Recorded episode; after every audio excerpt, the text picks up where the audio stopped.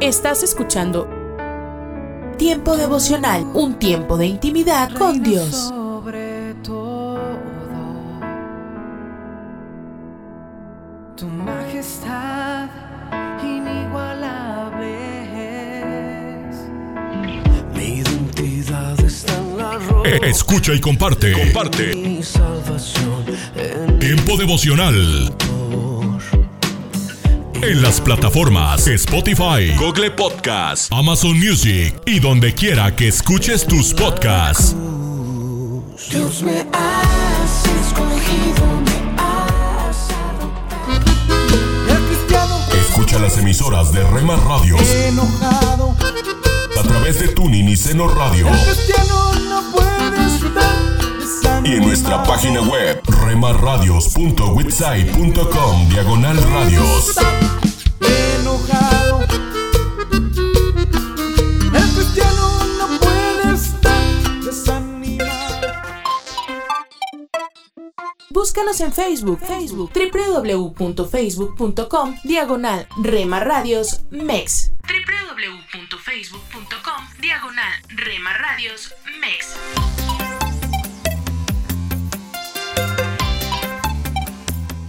A veces las circunstancias hacen que lo bueno olvide.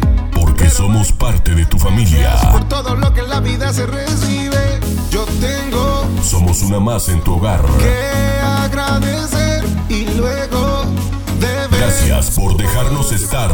Nuestro objetivo es ser una radio de bendición. Cuando yo recibo de tu aire, estar vivo para mí es un detalle Buena música, que me regalas buen contenido. Cuando yo recibo de tu aire, En Rema Radio, impactando tu vida con poder. Y reiré porque de vivir Casa de Oración Santa Fe te invita a sus reuniones. Miércoles 8 pm, domingos 8 am y 11 am. Estamos ubicados. Plaza Santa Fe, Boulevard República de Honduras 104, Interior 9, Hacienda Santa Fe, Tlajomulco de Zúñiga, Jalisco. Casa de Oración Santa Fe, un lugar para adorar.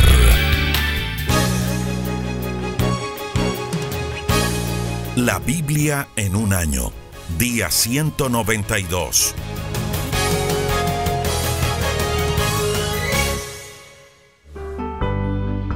Josué capítulo 4. Piedras recordatorias. Cuando todo el pueblo de Israel terminó de cruzar el río Jordán, Dios le dijo a Josué, elige doce hombres, una de cada tribu, y diles que vayan al lugar donde los sacerdotes se detuvieron en medio del Jordán, que tomen doce piedras de allí y la lleven hasta el lugar donde van a acampar esta noche. Josué llamó a los doce hombres que había elegido y les dijo, Vayan hasta la mitad del Jordán, delante del cofre del pacto de nuestro Dios, y saque cada uno de ustedes una piedra del río, una por cada tribu de Israel, y échesela al hombro. Con estas piedras harán un monumento, y cuando sus hijos les pregunten qué significan, ustedes dirán que, cuando los sacerdotes entraron al río con el cofre del pacto, las aguas del Jordán dejaron de correr. Así que estas piedras le recordarán siempre a los israelitas lo que Dios hizo aquí. Los doce hombres hicieron lo que Dios le había ordenado a Josué. Tomaron doce piedras de en medio del Jordán y las pusieron en el lugar donde acamparon. Por cada tribu de Israel había una piedra. Josué también colocó doce piedras en el Jordán, en el lugar donde habían estado los sacerdotes que llevaban el cofre del pacto. Esas piedras todavía están allí. Los sacerdotes se quedaron en medio del Jordán hasta que el pueblo terminó de hacer todo lo que Dios les había mandado por medio de Josué. Estas mismas instrucciones también se las había dado Moisés a Josué. El pueblo se apuró para cruzar el río, y cuando todos terminaron de cruzarlo, también pasaron los sacerdotes llevando el cofre de Dios, y otra vez se pusieron al frente. Las tribus de Rubén y Gad y la media tribu de Manasés cruzaron antes que el resto, como Moisés les había ordenado. Iban armados para la batalla. Los que cruzaron hacia la llanura de Jericó fueron unos 40 mil hombres en pie de guerra. Marcharon delante del cofre que simboliza la presencia de Dios. Por lo que Dios hizo ese día, todos los israelitas reconocieron a Josué como un gran líder.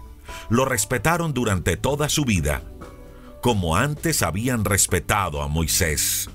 Entonces, Dios le dijo a Josué, diles a los sacerdotes que llevan el cofre del pacto que salgan del río Jordán. Así lo hizo Josué, y cuando los sacerdotes llegaron a la orilla, el río volvió a correr hasta desbordarse como antes. El 10 de Abid, el pueblo cruzó a pie el Jordán y acampó cerca de la ciudad de Gilgal, al este de Jericó. Josué ordenó que pusieran allí las doce piedras que habían sacado del Jordán, y les dijo a los israelitas, en el futuro, cuando sus hijos les pregunten qué significan estas piedras, ustedes les dirán que son para recordarnos que los israelitas cruzamos el Jordán sobre terreno seco. Les dirán que Dios detuvo las aguas del Jordán hasta que todos cruzamos, igual que cuando cruzamos el mar de los juncos. Lo hizo para que todos los pueblos de la tierra sepan que nuestro Dios es poderoso y para que ustedes lo honren siempre. Josué capítulo 5 La noticia de que Dios había secado las aguas del Jordán llegó hasta los reyes de los amorreos que estaban al oeste del Jordán y hasta los reyes de los cananeos. Cuando se enteraron de que todo el pueblo de Israel había cruzado el río a pie, les entró mucho miedo y no querían enfrentarse a él. La circuncisión en Gilgal. Dios le habló a Josué y le dijo, ordena que se fabriquen unos cuchillos de piedra y circuncida a los israelitas. Josué hizo lo que Dios le había mandado, y todavía hoy el lugar donde se celebró esa ceremonia se llama Monte Aralot. Fue necesario hacer esto porque todos los israelitas adultos que habían sido circuncidados antes de salir de Egipto ya habían muerto en el desierto. Todos los hombres y muchachos que habían salido de Egipto ya estaban circuncidados, pero con los que nacieron en el desierto no se había llevado a cabo esta ceremonia. Como los israelitas anduvieron 40 años por el desierto, ya habían muerto todos los adultos que habían salido de Egipto. Esa gente había desobedecido a Dios y por eso él juró que no los dejaría ver la fértil tierra que había prometido dar a sus antepasados, donde siempre hay abundancia de alimentos. Así que Josué circuncidó a los hijos de ellos, porque durante la marcha no se había llevado a cabo esa ceremonia.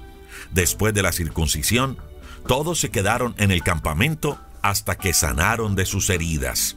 Entonces Dios le dijo a Josué, ya les he quitado la vergüenza de haber sido esclavos en Egipto. Por eso hasta hoy ese lugar se llama Gilgal. Los israelitas celebraron la Pascua al caer la tarde del día 14 del mes de Abib, mientras estaban acampados en Gilgal, en la llanura cercana a Jericó. Al día siguiente comieron por primera vez de lo que producía la tierra de Canaán, grano de trigo horneados y pan sin levadura. Ese mismo día el maná dejó de caer. Los israelitas ya no comieron más maná, sino que se alimentaron de lo que producía la tierra de Canaán. Josué y el hombre con una espada. Cierto día, cuando todavía estaban acampando cerca de Jericó, Josué vio de pie delante de él a un hombre con una espada en la mano. Josué se acercó y le preguntó, ¿Eres de los nuestros o de nuestros enemigos? Ni lo uno ni lo otro, respondió el hombre. Yo soy el jefe del ejército de Dios, y aquí me tienes. Josué cayó de rodillas y con gran reverencia se inclinó hasta el suelo y le dijo, Estoy a tus órdenes, haré cualquier cosa que me pidas. El jefe del ejército de Dios le dijo entonces a Josué, Quítate las sandalias, porque estás pisando un lugar santo. Y Josué se descalzó. Josué capítulo 6 Los israelitas conquistan Jericó el portón de la ciudad de Jericó se cerró y quedó bajo vigilancia para que no entraran los israelitas. Nadie podía entrar ni salir de la ciudad. Entonces Dios le dijo a Josué, voy a poner en tus manos a Jericó, a su rey y a sus mejores soldados. Tú y tus soldados marcharán alrededor de la ciudad una vez al día durante seis días. Delante del cofre del pacto irán siete sacerdotes, cada uno de ellos con una trompeta.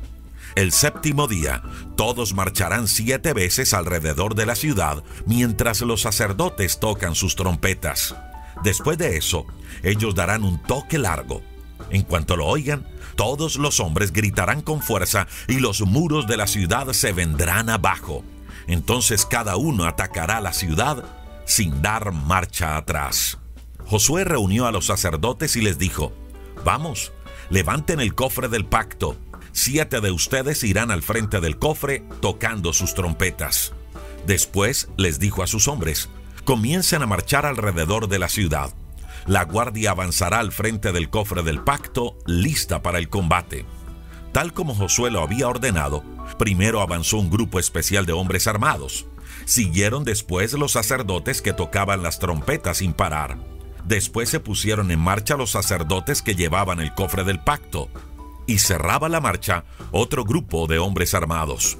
Josué les había dicho a sus hombres, vayan en silencio, no se dejen oír, pero cuando les diga que griten, ustedes gritarán con todas sus fuerzas.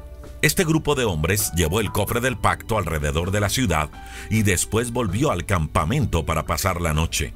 A la mañana siguiente, Josué se levantó temprano y mandó a los sacerdotes que volvieran a llevar el cofre del pacto. Primero salió el grupo especial de hombres armados, seguido de los siete sacerdotes con sus trompetas. Después de ellos salieron los sacerdotes que llevaban el cofre del pacto y finalmente el otro grupo de hombres armados. Ese segundo día marcharon una sola vez alrededor de la ciudad y volvieron al campamento. Hicieron lo mismo durante seis días. El séptimo día se levantaron de madrugada y volvieron a marchar alrededor de la ciudad.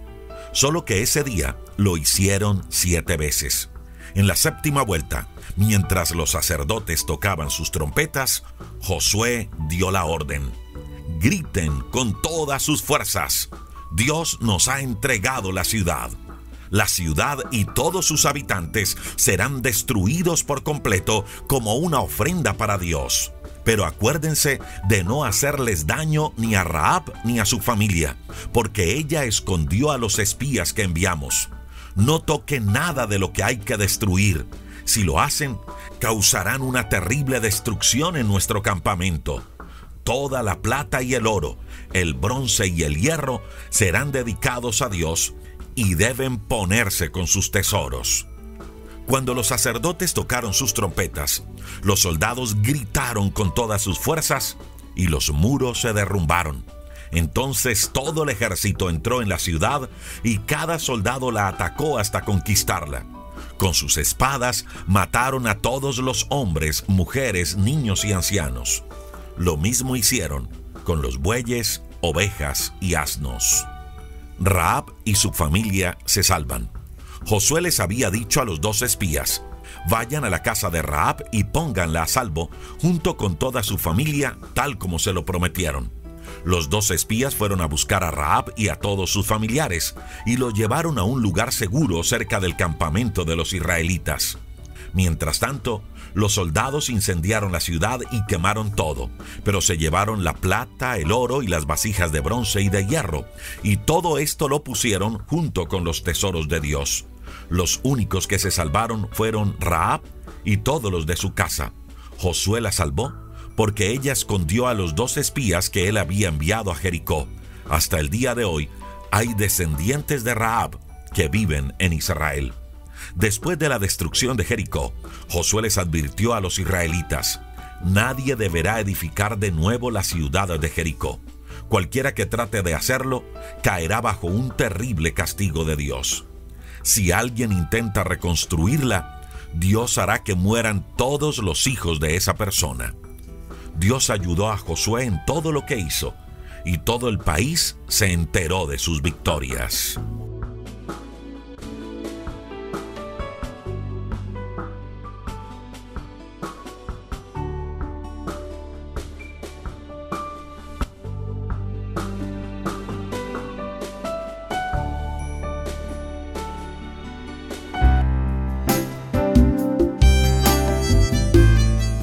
Alimento para el alma. Lecturas diarias de inspiración producidas por Radio Transmundial. Deja que Dios decida. Mucha gente se angustia porque no le encuentra sentido a la vida en esta época dura y difícil que vivimos. Se preguntan, ¿qué está haciendo Dios? La respuesta es sencilla y muy contundente. Dios solo tiene sus ojos puestos sobre sus hijos y atentos sus oídos a nuestro clamor. Dios siempre está en posición de alerta, dispuesto a defenderte. Él es Dios y conoce todas las cosas, discierne los pensamientos y escudriña los corazones. Por mucho que deseemos resolver y hacer las cosas por nuestra fuerza, Dios, quien es bueno, nos da la oportunidad de contar con Él. Desea que le dejemos intervenir en nuestras decisiones y confiemos en que Él nos ayudará. Nuestro Dios nos acepta donde sea que estemos, pero a su vez nos ama demasiado como para dejarnos allí anclados, sea cual fuere la situación que enfrentemos, dificultades, tristezas, desaliento, Él está a nuestro lado. Deja que Dios decida por ti. Él te fortalece para que superes toda adversidad y te sobrepongas a toda circunstancia. Este planeta es la sala del mal de un palacio del terror. Aquí Satanás presiona e intimida para mantenernos atrapados en una constante preocupación y temor.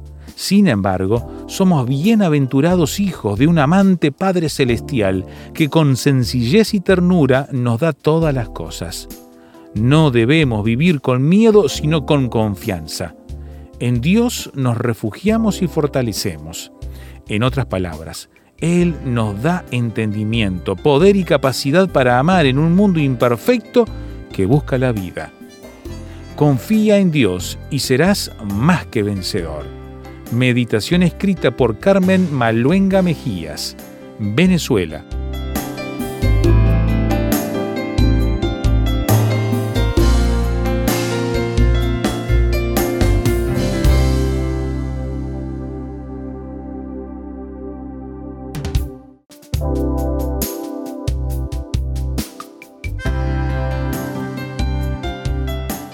Para más información o si desea adquirir el libro Alimento para el Alma, escriba a apa.transmundial.org o llame aquí en México al 50 25 42 06. 50 25 42 06. Alimento para el Alma es una producción de Radio Transmundial.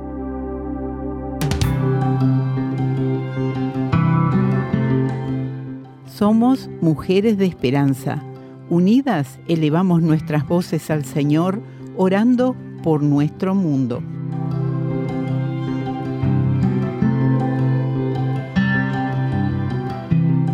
Señor, oramos por estabilidad económica para aquellos que viven en Malawi. Por favor, suple para sus necesidades. Te lo rogamos en el nombre de Jesús. Amén.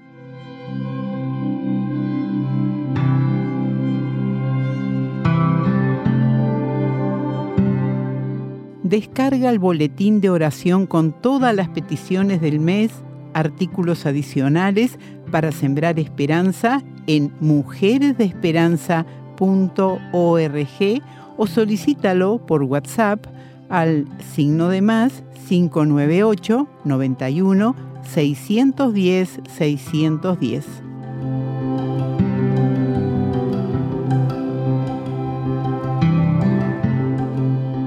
Hola, soy Dorothy. Qué alegría compartir contigo la palabra de Dios. Oro para que te acostumbres a tomar la palabra de Dios y examinar todo lo que ella dice, incluso mientras escuchas en este momento, porque es la palabra de Dios la que hará la obra en tu vida.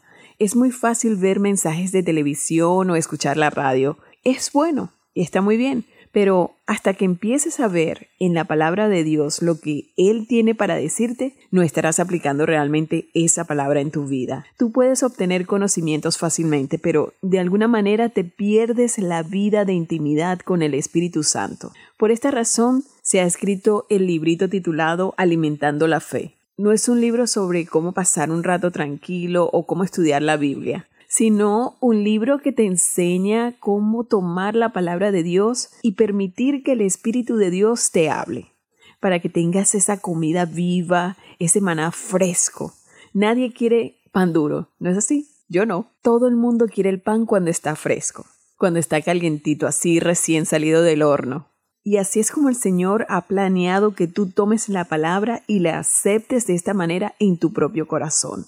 Hace unos días recibimos una pequeña nota y agradecemos a Dios que ellos están tomando el desafío para solicitar este libro, Alimentando la Fe. Esta dama escribió, He sido sumamente bendecida y a la vez desafiada por este pequeño libro y me gustaría compartirlo con amigos de ideas afines. El Señor lo ha usado para revolucionar mi tiempo con Él. Como ves, nadie está tratando de presionarte con ningún nombre, persona o cualquier truco. Queremos que seas revolucionado en tu corazón para entender que el Rey de Reyes, el Señor de Señores, quiere vivir en tu vida. Por tanto, queremos preparar tu corazón para que tal vez cuando llegues al final del año y te preguntes qué habrá por venir, no mires hacia atrás y pienses qué año tan terrible sino que tú puedas ver detrás de cada circunstancia que Dios ha dispuesto una manera de prepararte para que le permitas cambiar cada suceso para su gloria.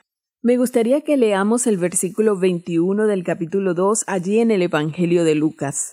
Dice, le pusieron por nombre Jesús el cual le había sido puesto por el ángel antes que fuese concebido. Nuestro Señor se humilló a sí mismo siguiendo el plan trazado por siglos desde que Dios le reveló a Abraham la necesidad de la circuncisión, la cual era una indicación con un corte en la carne de la promesa de ver a aquel que vendría en el Espíritu. Este pacto se había hecho no para que fuera simplemente un ritual, sino como reconocimiento de que debía ser Jesucristo y únicamente Jesucristo a quien debían mirar entendiendo que solo Él podría liberarlos de su carga y su pecado y realizar dentro de ellos eso que solo Él podría hacer y hacer al venir un día en inmaculada perfección y morir por nosotros en la cruz en nuestro lugar.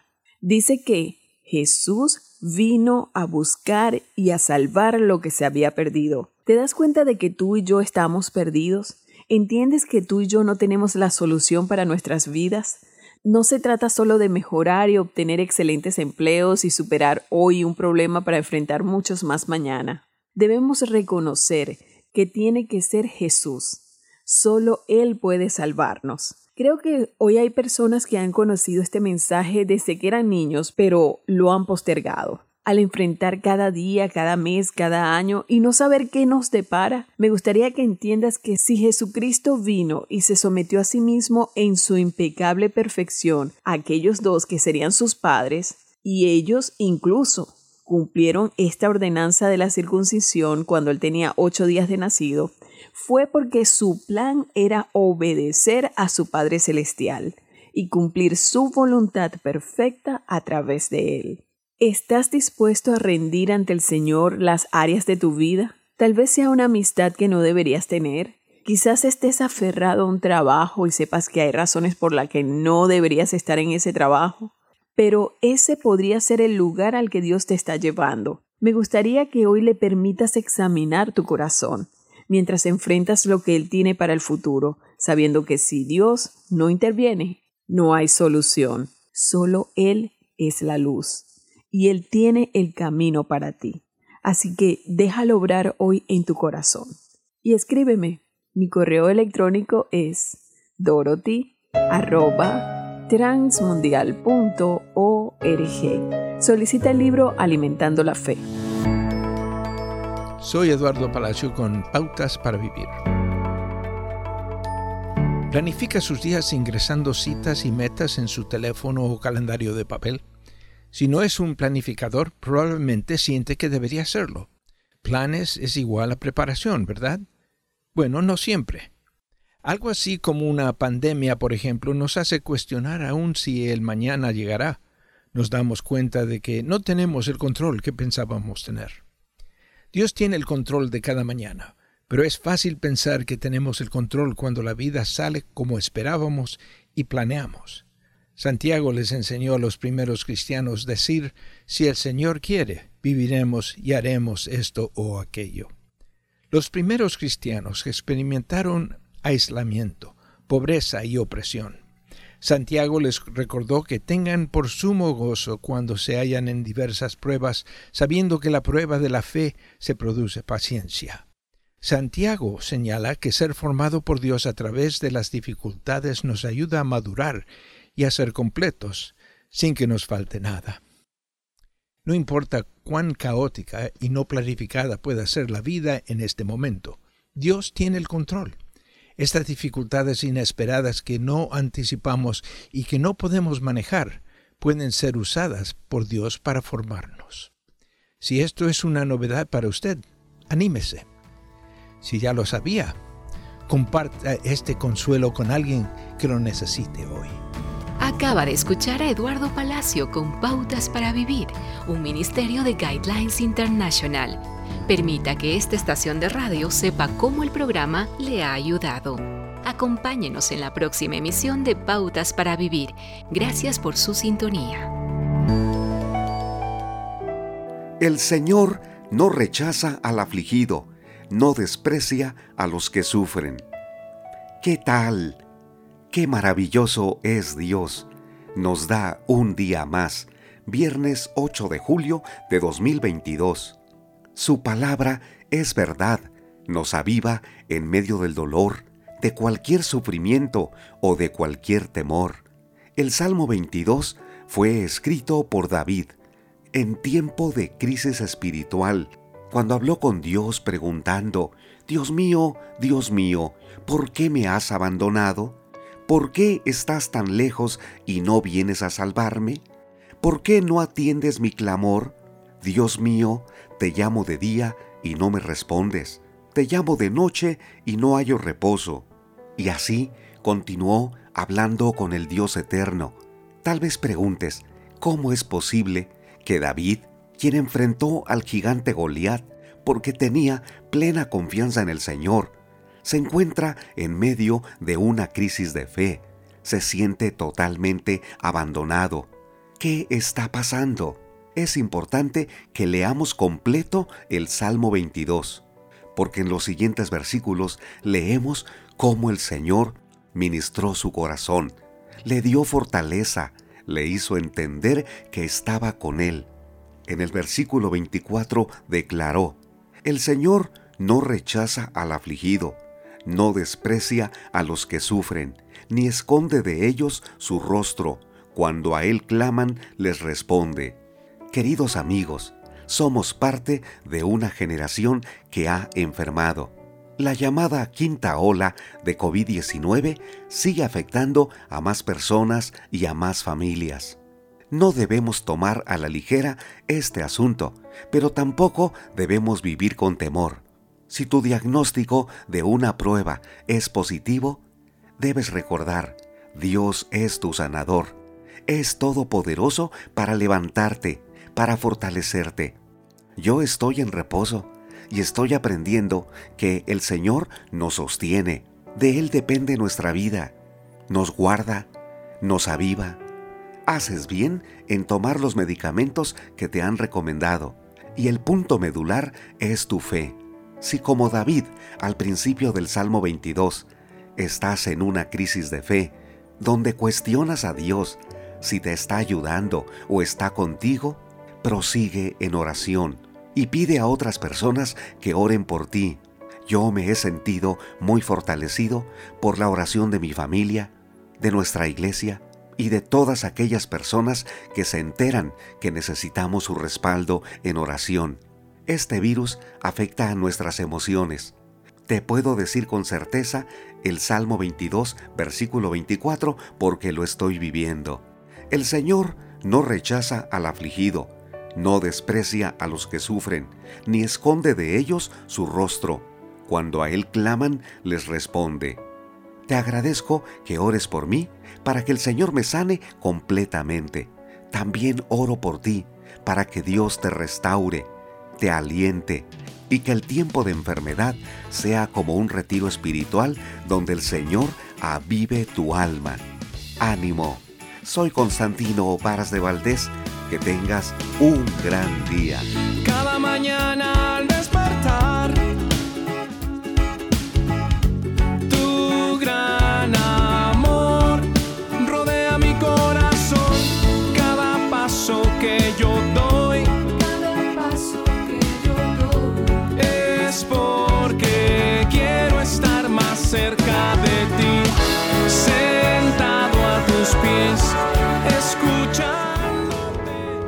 Estás escuchando Tiempo devocional, un tiempo de intimidad con Dios. Sobre todo, tu majestad inigualable es. Voy a iluminar con tu luz. Escucha y comparte. Comparte. De mi boca viene Tiempo devocional. En las plataformas Spotify, Google Podcast, Amazon Music y donde quiera que escuches tus podcasts. cielo solo tú, tú, tú. Para que linterna si estás conmigo. Escucha las emisoras de Rema Radios Alabanzas, a través de Tuning y Seno Radio alabanzas al Rey de la vida. y en nuestra página web remarradios.witsai.com diagonal Su radios. gracia divina.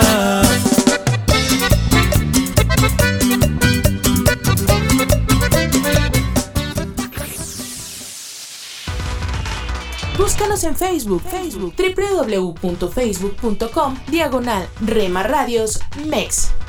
www.facebook.com, diagonal Rema Radios MEX.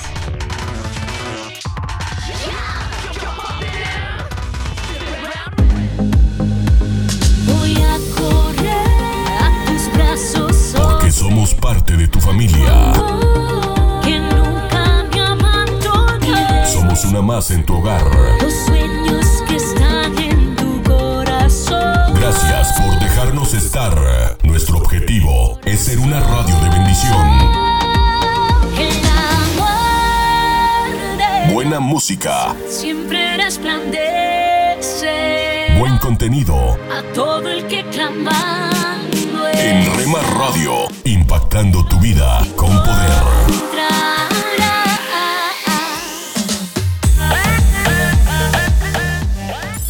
Casa de Oración Santa Fe te invita a sus reuniones. Miércoles 8 pm, domingos 8 am y 11 am.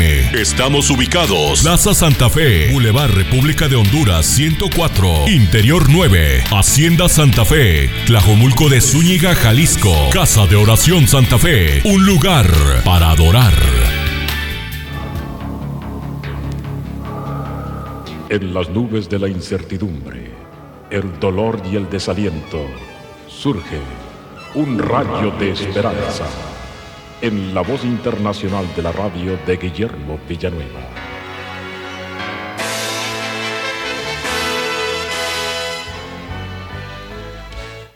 Cuenta el señor Leobardo Estrada. En Venezuela tuve la oportunidad de predicar a las mujeres presas en la penitenciaría del Estado y estaba a punto de dar por terminada la reunión cuando una de las mujeres presas levantó su mano y pidió se le permitiera decir unas palabras. Todos estábamos interesados en lo que ella iba a decir. Tengo ya ocho años en la cárcel.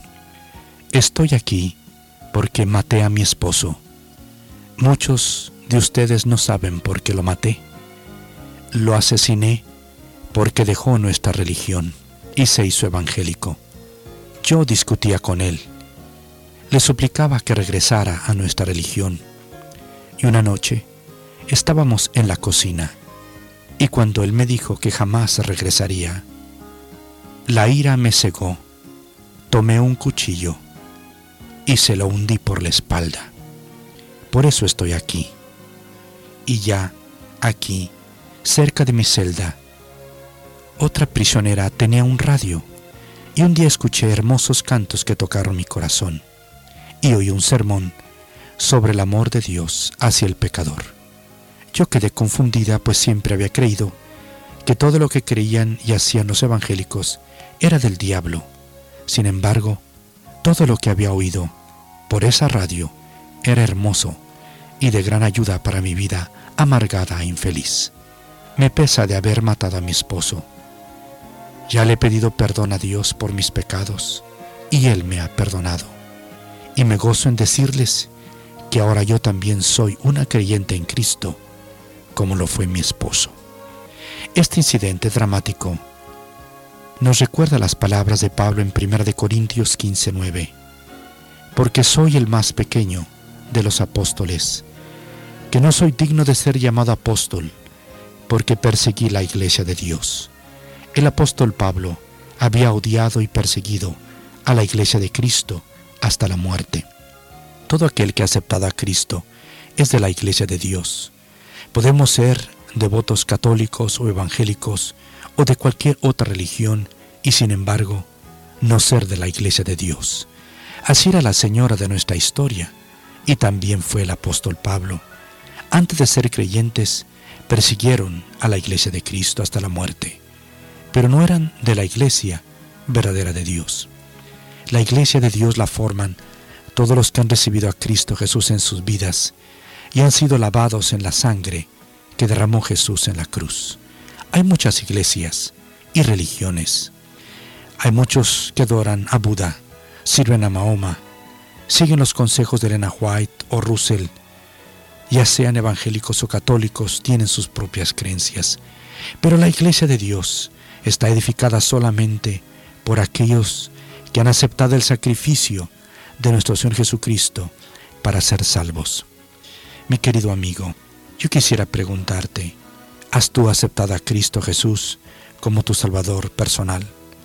Porque si somos cristianos, realmente nosotros vamos a esperar persecución. Pero si no eres cristiano, tú puedes hoy aceptar a Cristo y tendrás que ser perseguido por aquellos que no conocen al Señor. Pero vale la pena ser de Cristo. Si nunca lo has recibido, hoy abre tu corazón y recíbele en tu corazón como tu Salvador personal con estas palabras. Señor, ven a mi corazón y perdona mis pecados. Amén. Esperamos que esta audición, un rayo de esperanza, haya penetrado en su corazón. Si en algo podemos servirle, por favor dirija su correspondencia a Guillermo Villanueva, apartado 77-335, México, Distrito Federal, 11200. Le invitamos para que nos sintonice a esta misma hora y por esta misma estación. Muchas gracias por la amabilidad de su atención. Hola, soy Johnny Erickson Tara. Cuando mi amiga Denise sirvió en nuestro retiro familiar como misionera a corto plazo, se sintió un poco decepcionada cuando la asignaron a Ariel, una campista con autismo de alto funcionamiento.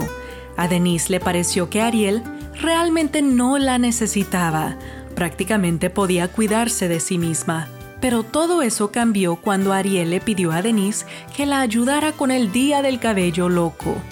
Mientras Denise la peinaba, Ariel le compartió que su padre había abandonado a la familia y ella luchaba contra la depresión. Los ojos de Denise se abrieron. Ariel sí la necesitaba y Denise podía servir con solo ser su amiga. Proverbios 17 dice, un amigo ama en todo momento. Sigamos el ejemplo de Denise y seamos amigos en todo tiempo.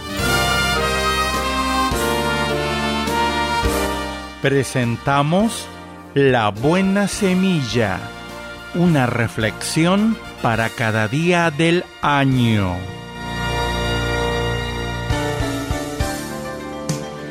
La buena semilla para hoy se encuentra en Juan 3:18. El que en él cree no es condenado, pero el que no cree ya ha sido condenado porque no ha creído en el nombre del unigénito Hijo de Dios y en Romanos 6, 1 y 2. ¿Perseveraremos en el pecado para que la gracia abunde? En ninguna manera. La reflexión de hoy se titula No te condeno. Leer Juan 8, 1 a 11. Los escribas y fariseos, líderes religiosos de la época de Jesús, le trajeron una mujer sorprendida en adulterio. El pecado de esa mujer realmente no era un problema para ellos, pero decidieron aprovechar la ocasión para tentar a Jesús. En la ley, dijeron, nos mandó Moisés apedrear a tales mujeres. Tú pues, ¿qué dices? La trampa era sutil.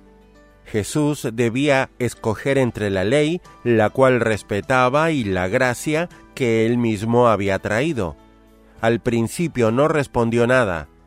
Este silencio exasperó a los hombres que ya saboreaban su triunfo, pero Jesús les lanzó una flecha que alcanzó su conciencia. El que de vosotros esté sin pecado, sea el primero en arrojar la piedra contra ella. Es como si les hubiera dicho, el pecado de esta mujer es inexcusable y merece una condena justa. ¿Y ustedes no son culpables también? Entonces los acusadores, confundidos, se retiraron.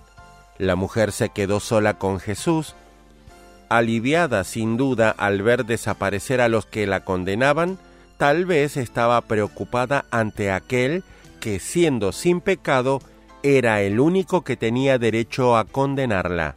Pero oyó esta palabra que sólo el Hijo de Dios podía pronunciar. Ni yo te condeno, vete y no peques más. Amigo oyente, ¿está permitido pecar para que la gracia abunde? En ninguna manera, dijo el apóstol Pablo. En ti hay perdón para que seas reverenciado, dice el Salmo 130, versículo 4. Primero es necesario el perdón, luego, conscientes de la gracia divina, podemos recibir fuerza y fidelidad para una conducta santa. Para escuchar este y otros programas, le invitamos que visiten nuestra página web en labuenasemilla.com.ar.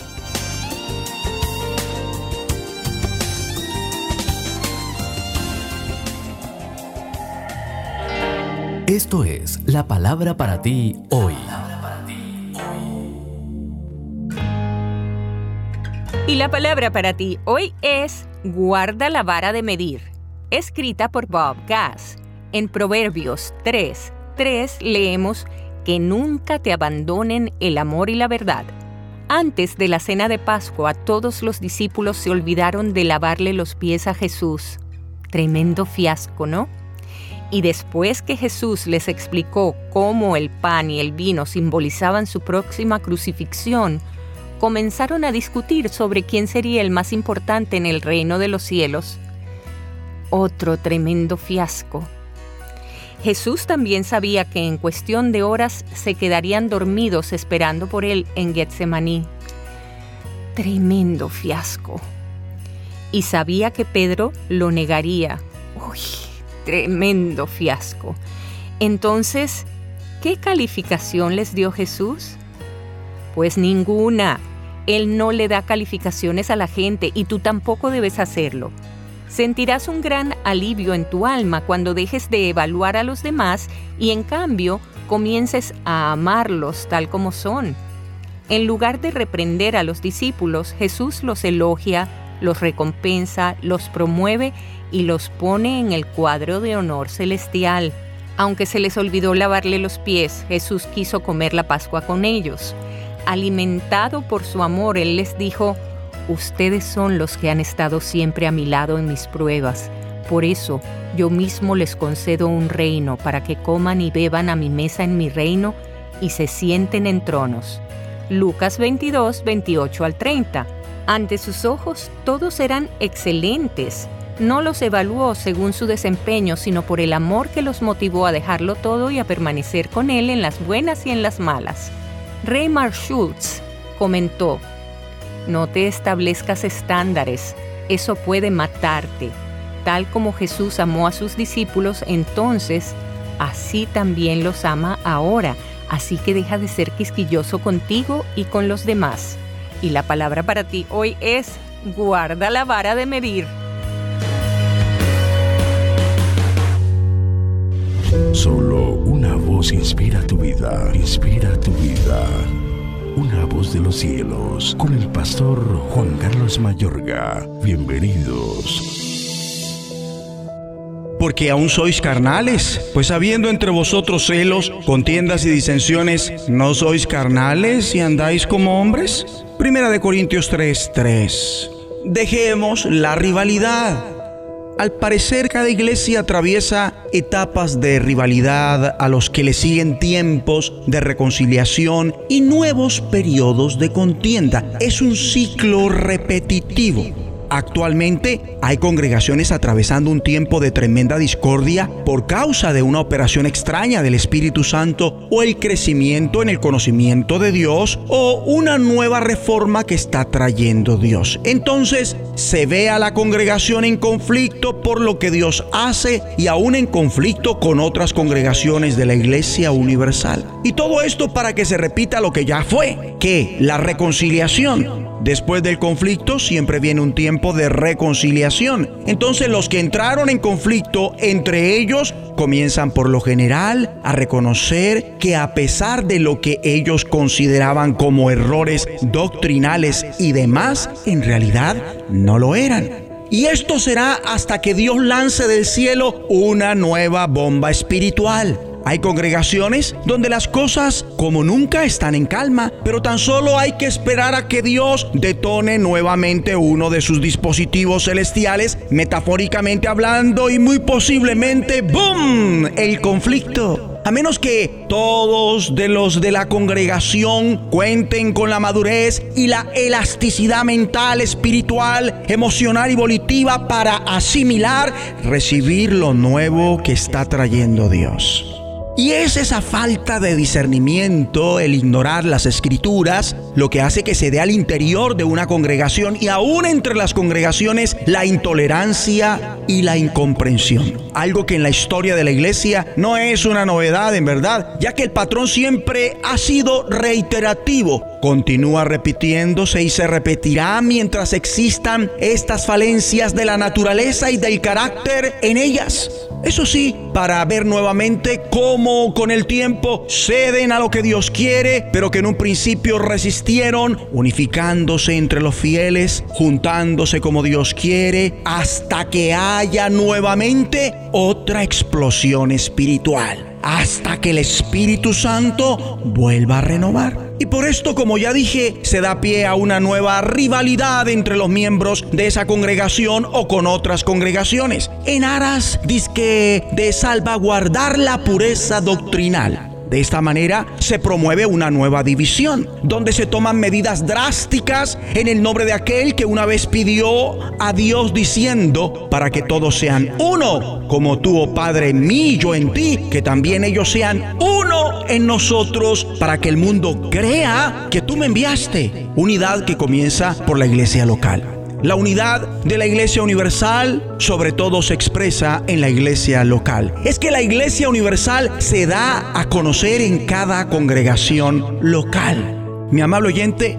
sería una experiencia sensata para cada uno escudriñar las palabras del Señor Jesús y luego las del apóstol Pablo y como miembro del cuerpo de Cristo, como parte de una congregación, hacer un examen de la propia vida y del ministerio, teniendo en cuenta que básicamente el ministerio de todos y cada uno de los miembros de la iglesia es el ministerio de la reconciliación y mirarse si se es un cristiano sembrador de pleitos o un líder de contiendas, disensiones y herejías en el cuerpo de Cristo en su congregación. De ser así, entonces se están dando en la carne y no en el espíritu alegando que todas las afirmaciones que se hacen no es más que obedecer al mandamiento apostólico a contender por la fe que ha sido una vez dada a los santos, cuando a ojos de Dios no es más que un completo abuso de este versículo. No fue eso lo que Dios tenía en mente cuando puso a Judas a escribir esta orden. Desgraciadamente, muchas personas y grupos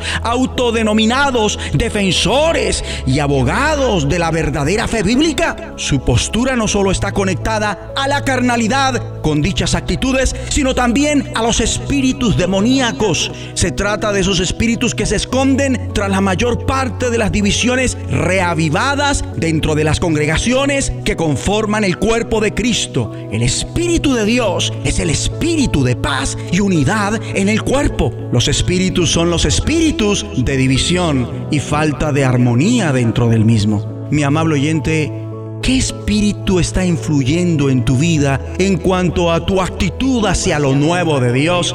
Y que está confirmado a la luz de la suma de su palabra, que es verdad, ante los hermanos de convicciones doctrinales o eclesiásticas superiores y por ende distintas, producto de un crecimiento en la gracia, el conocimiento de nuestro Señor y Salvador Jesucristo, en todo lo que Dios quiere, en aquel que es la cabeza, esto es Cristo, creciendo para salvación en la palabra de Dios, debido a que crecen y abundan en amor, en la obra del Señor siempre, en el conocimiento de Dios.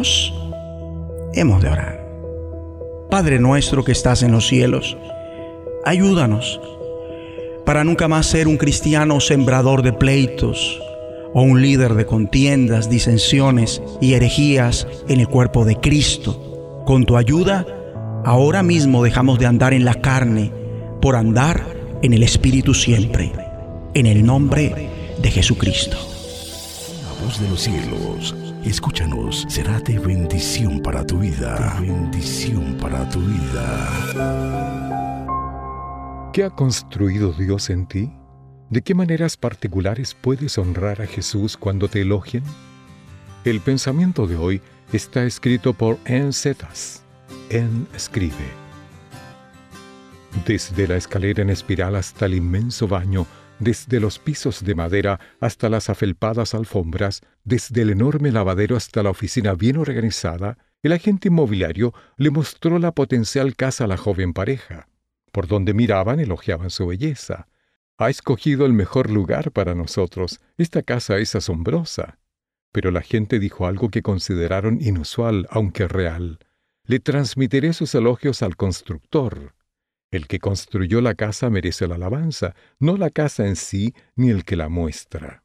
Las palabras de la gente evocan al escritor de Hebreos, tiene mayor honra que la casa el que la hizo. Estaba comparando la fidelidad de Jesús, el Hijo de Dios, con Moisés, aunque Moisés tuvo el privilegio de hablar con Dios cara a cara y de ver su apariencia, seguía siendo solamente un siervo en la casa de Dios. Cristo, al ser Dios y Creador, merece la honra porque es el que hizo todas las cosas y como hijo es fiel sobre su casa. La casa de Dios es su pueblo. Cuando servimos fielmente a Dios, es Jesús el constructor divino el que merece la honra. Todo elogio que nosotros, la casa de Dios, recibamos, le pertenece en definitiva a Él. Oremos, Jesús, que mi vida y mis palabras te alaben hoy, porque tú lo mereces. En el nombre de Jesús, amén. El pensamiento de hoy fue traído a ustedes de parte de Ministerios Nuestro Pan Diario.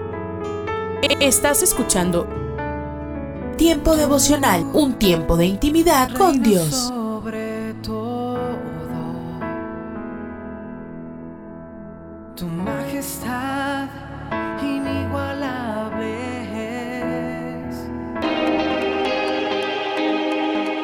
Escucha y comparte. Comparte.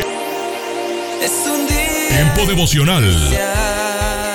para tu nombre. En las plataformas Spotify, Google Podcast, Amazon Music y donde quiera que escuches tus Para podcasts. su nombre exaltar.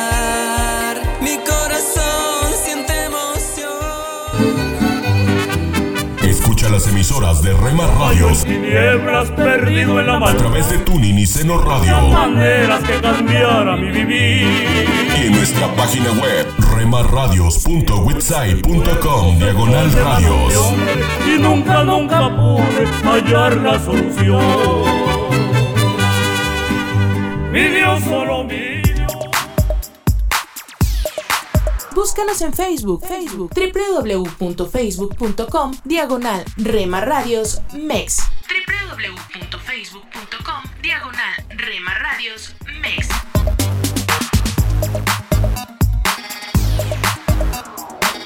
Cristo venció la muerte, el precio ya pagó. Soy transformado por Porque somos parte de tu familia. A Cristo anunciaré, una más en tu hogar. Cristo por ti, por mí, hoy cantaré. Gracias por dejarnos estar.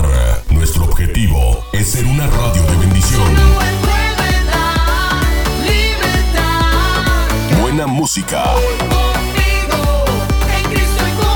buen contenido.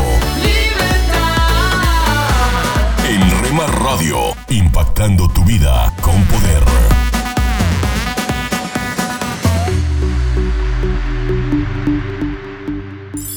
Casa de Oración Santa Fe te invita a sus reuniones. Miércoles 8 pm, domingos 8 am y 11 am. Estamos ubicados. Plaza Santa Fe, Boulevard República de Honduras 104, Interior 9, Hacienda Santa Fe, Tlajomulco de Zúñiga, Jalisco. Casa de Oración Santa Fe, un lugar para adorar.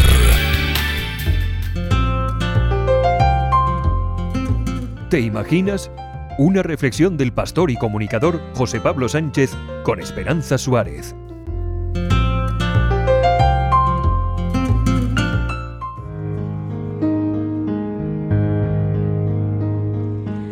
Denis Uguimana perdió a su esposo durante el genocidio de Ruanda y dio a luz a su tercer hijo cuando la masacre llegó a su hogar, ahora hace 25 años.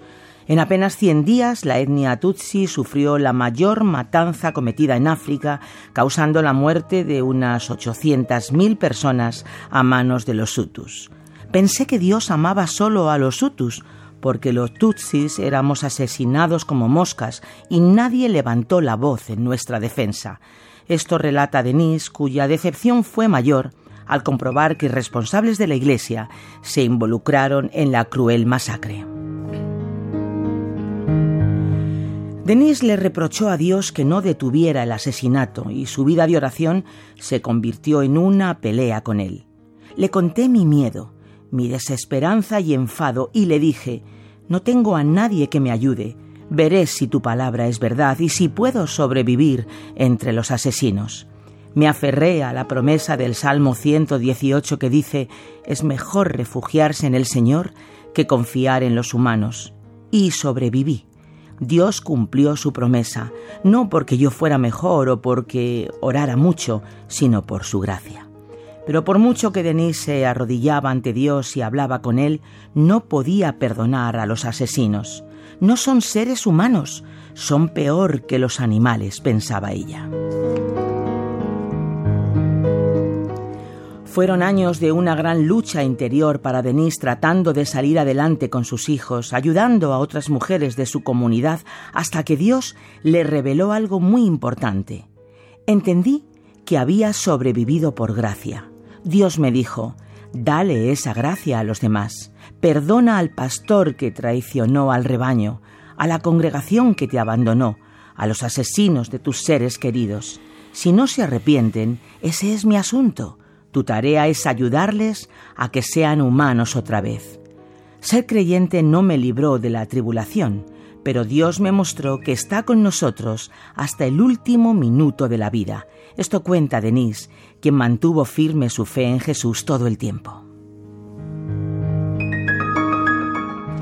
No fue fácil perdonar, recuerda Denise. No olvido lo que pasó, pero ya no hay resentimiento. Conocí a otras viudas que habían sufrido mucho, fueron violadas, infectadas por el SIDA, con todos sus hijos asesinados. Anhelábamos alguien en quien confiar y descubrimos que llevar las cargas de los demás es el primer paso hacia la curación. Jesús estaba en el corazón de nuestra unión. Escuchándonos unos a otros en su presencia, encontramos consuelo, aunque aún teníamos muchas preguntas para Dios. Denise sabía que su propósito era animar a otros que habían sufrido los mismos horrores y llevar el perdón, la curación y la reconciliación a su sociedad.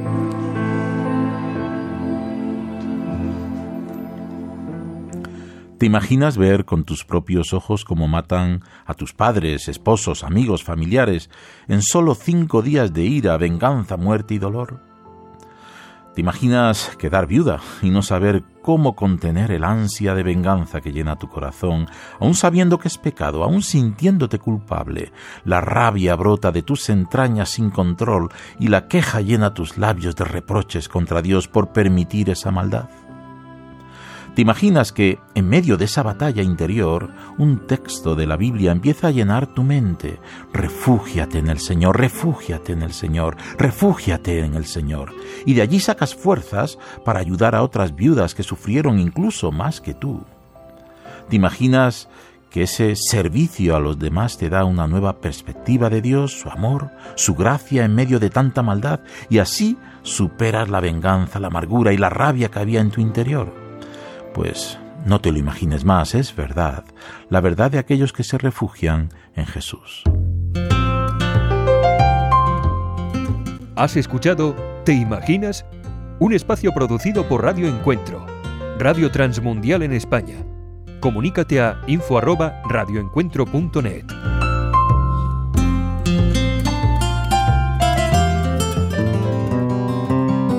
Es un gran trabajo evitar que las orillas de las carreteras parezcan basureros. A alguien se le ocurrió esta gran idea, buscar que los clubes, iglesias, escuelas y organizaciones cívicas se ofrezcan como voluntarios para limpiar un kilómetro y medio de una carretera cercana. Probablemente hayas visto algún aviso así. Este tramo es mantenido por el Club Tal, la tropa de exploradores X, alguna iglesia o alguna empresa. Tal vez sea una familia. Separadamente ninguno de esos grupos podría mantener limpia toda la carretera en su comunidad, pero podría mantener un tramo y si cada grupo lo mantiene, todo el área terminará luciendo mucho mejor.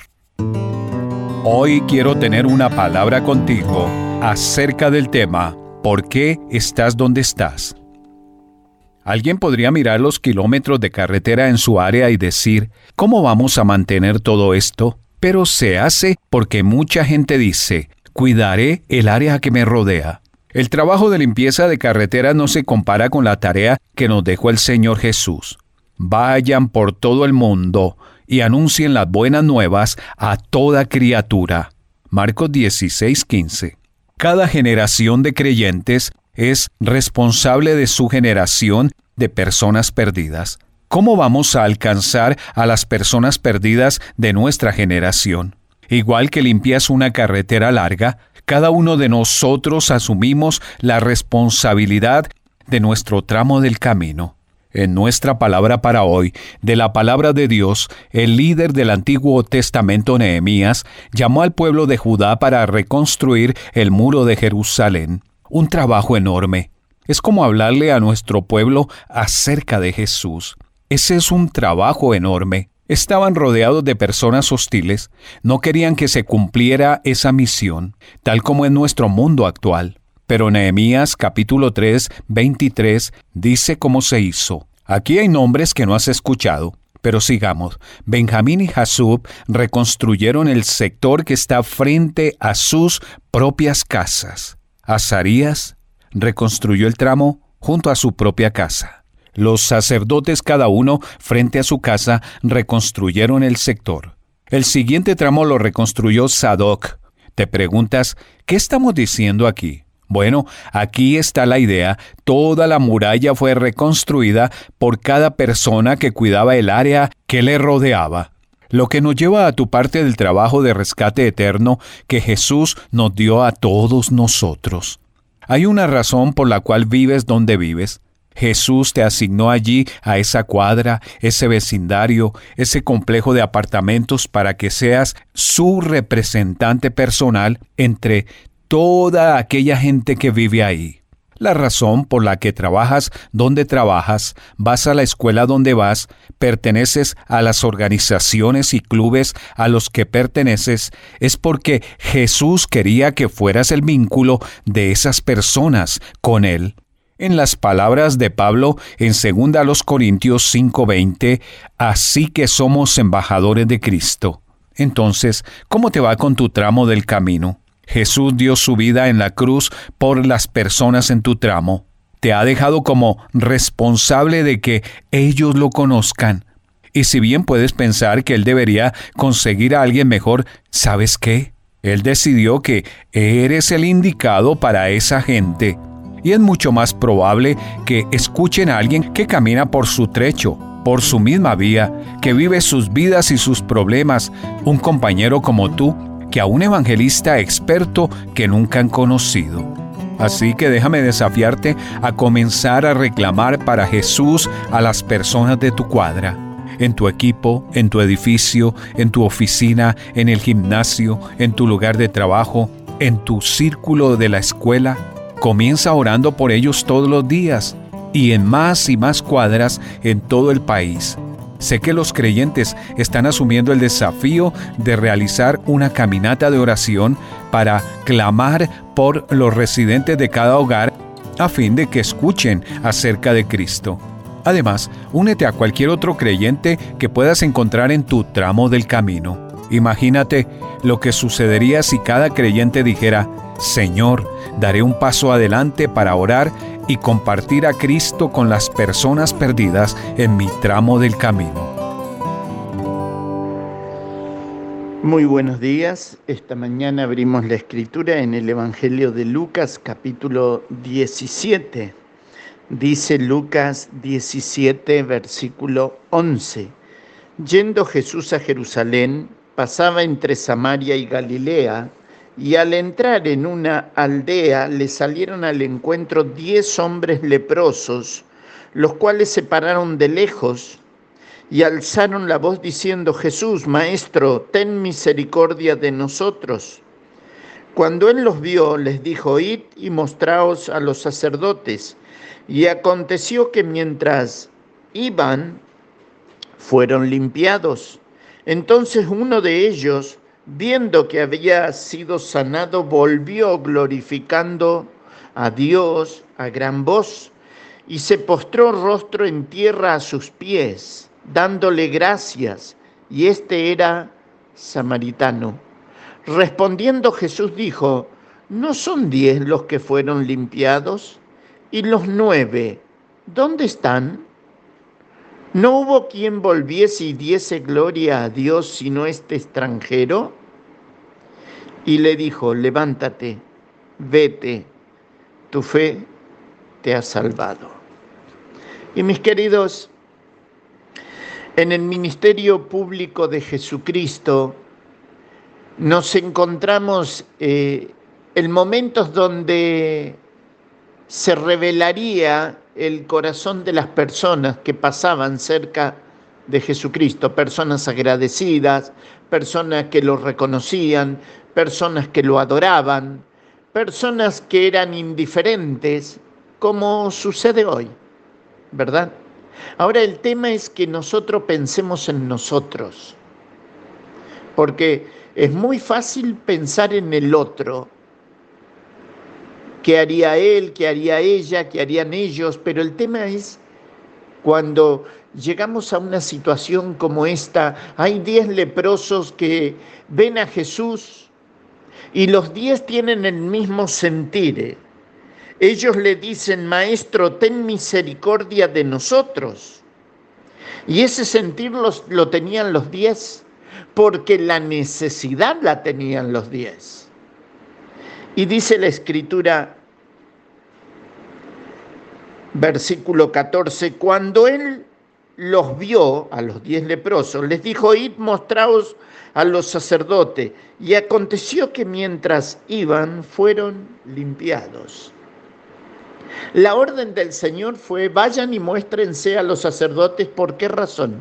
Porque la ley mosaica decía que cuando un leproso era limpiado, debía ir al sacerdote, debía presentar ofrenda por la purificación, dos palominos, pero en este caso hay uno de los diez que mientras va hacia el sumo sacerdote, hacia el representante de la ley, se da cuenta que la lepra se fue de su cuerpo.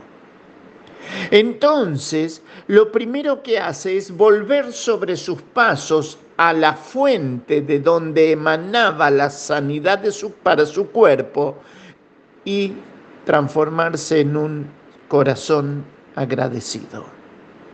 Y el Señor contempla eso. Y el Señor pregunta, ¿pero no fueron diez? Y quizás esta mañana nosotros nos tengamos que preguntar, ¿cuán agradecido soy de lo que Dios me dio?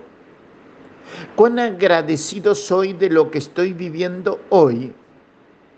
Y quizás de repente estás escuchando este audio y estás en un periodo de aflicción ¿Sabes que la escritura nos va a enseñar que debemos dar gracia en todo.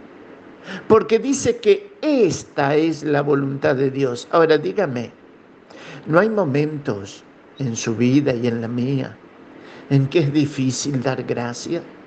Claro que sí, claro que sí. Si fuera fácil, hubiesen vuelto los diez leprosos. Pero solo uno volvió con un corazón cristocéntrico. Y esta es la mañana para tu corazón y para el mío.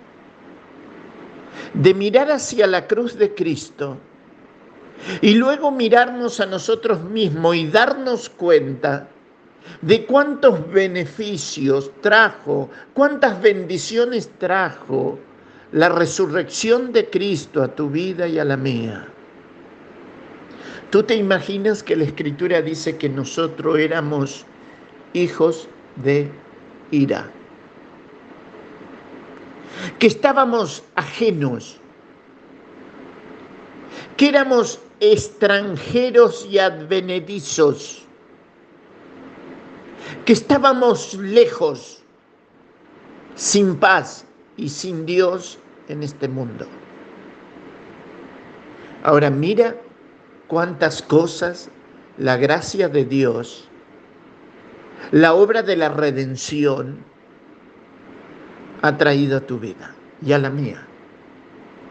Y una vez que hagamos esa lista enorme de bendiciones que poseemos en Cristo, quizás hagamos como este ex leproso que limpiado por la mano milagrosa del Señor Jesucristo, por la autoridad de su palabra, decide volver.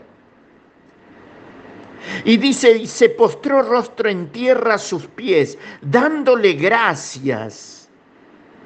Y la escritura se encarga de decir, y este era samaritano. Y uno podría decir, pero ¿cómo puede ser que un samaritano alguien ajeno, alguien al quien los judíos llamaban perrillos. ¿Por qué? Porque el samaritano era mitad asirio, mitad judío. Sin embargo, usted va a ver a lo largo del ministerio público de Jesucristo que Él va a pasar por Samaria, que se va a sentar junto al pozo de Jacob, junto a la heredad de Jacob, el pozo de Sicar, y la mujer samaritana, samaritana viene a buscar agua y Cristo entabla una conversación con ella. ¿Por qué? Y porque Él había venido a buscar y a salvar lo que se había perdido. Y esta mañana es exactamente lo mismo. Nosotros estamos muchísimas veces sujetos a prejuicios ¿Quién va al cielo? Este, aquel, si haces esto, si haces aquello, si solamente crees esto o lo otro.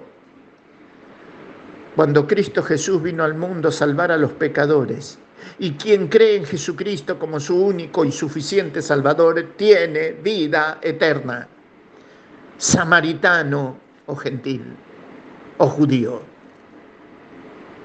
Interesante, ¿verdad? La escritura dice, que este samaritano se postró a los pies del Señor, le agradeció al Señor. Dice, respondiendo Jesús le dijo, ¿no son diez los que fueron limpiados y los nueve? ¿Dónde están?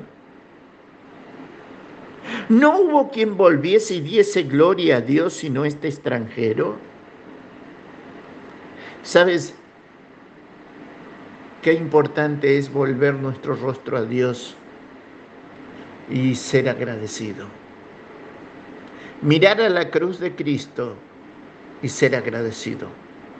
Mirar lo que has vivido, aunque duro, aunque la prueba fue tremenda, pero con un corazón agradecido.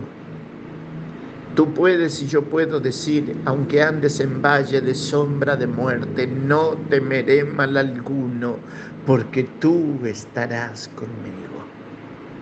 Y terminas el Salmo 23 mirando hacia atrás y diciendo, cuando ya te vas del valle de la sombra y de la muerte, cuando ya la prueba se fue, cuando sientes el alivio de esa gracia infinita en tu corazón, dices lo que el salmista dijo al terminar el Salmo 23.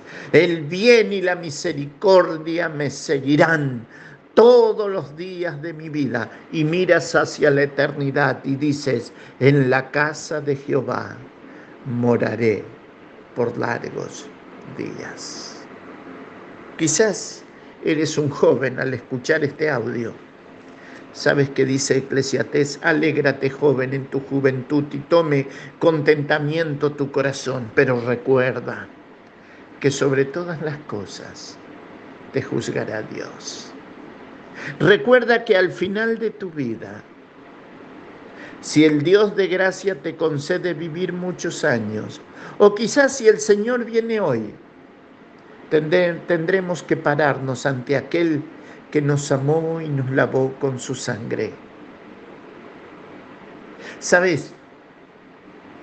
El libro de Eclesiastés es un libro maravilloso, ya para terminar este devocional.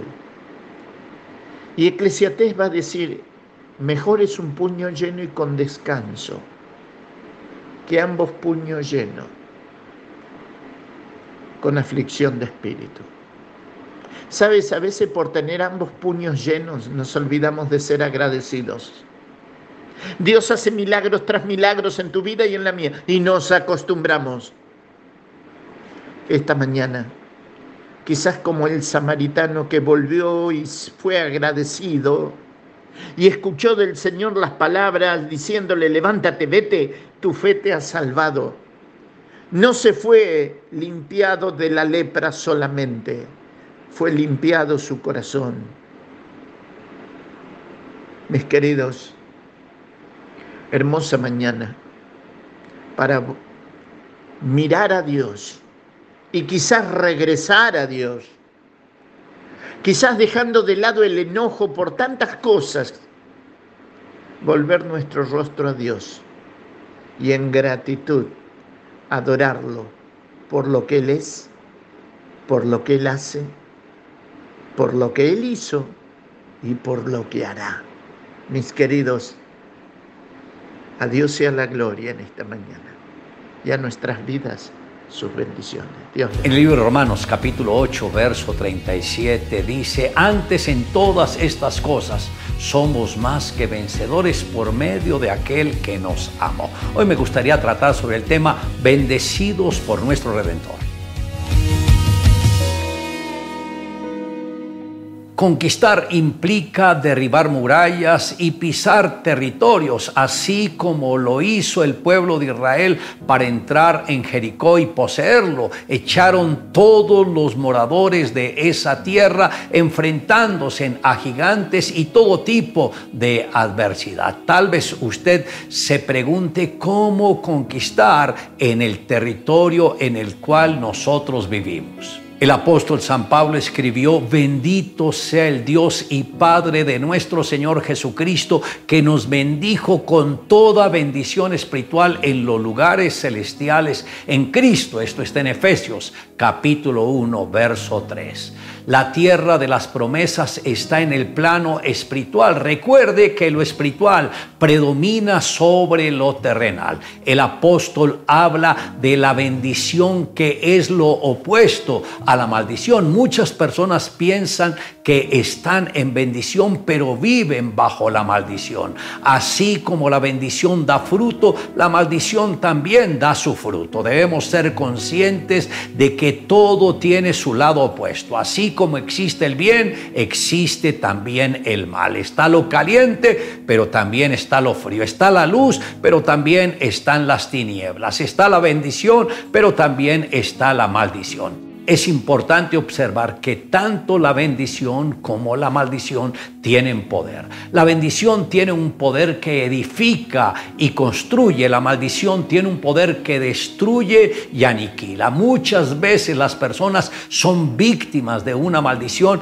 y no se dan cuenta de ello. Algunas viven bajo opresión, esterilidad física o ministerial, en escasez, enfermedad u otras áreas en sus vidas no perciben que detrás de ello hay una maldición y tampoco saben cómo liberarse de la misma. Algo que entendí claramente es que si no se remueve la maldición, no se puede activar la bendición. Tracemos una línea imaginaria. Por encima está lo que llamamos los lugares celestiales, donde existen todas nuestras bendiciones. Por debajo de esta línea está la lógica humana, que es la vida terrenal. Y nosotros estamos allí Pablo dice que cuando aceptamos a Cristo, resucitamos con Él y nos sentamos a su lado en los lugares celestiales. Nuestro cuerpo físico está acá, pero nuestra naturaleza espiritual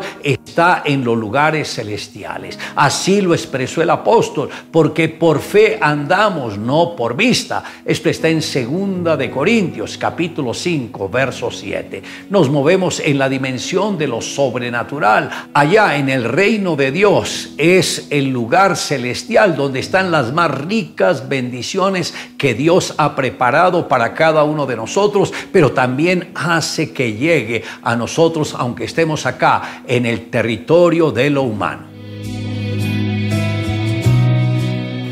Wilbur y Orville, hermanos desde muy jóvenes, sintieron pasión por la aviación. Orville fue ciclista famoso y pronto tuvo una fábrica de bicicletas.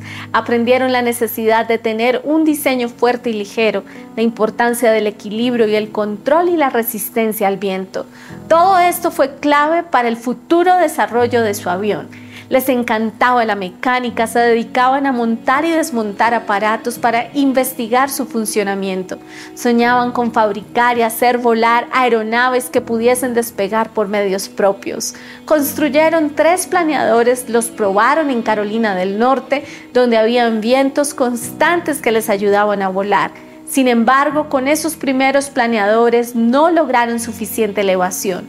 Para resolver el problema construyeron un túnel de viento y probaron 200 formas distintas de alas antes de elegir el mejor diseño para su tercer planeador. Fabricaron su primer aeroplano con motor en 1903. En el primer vuelo aguantó 12 segundos en el aire.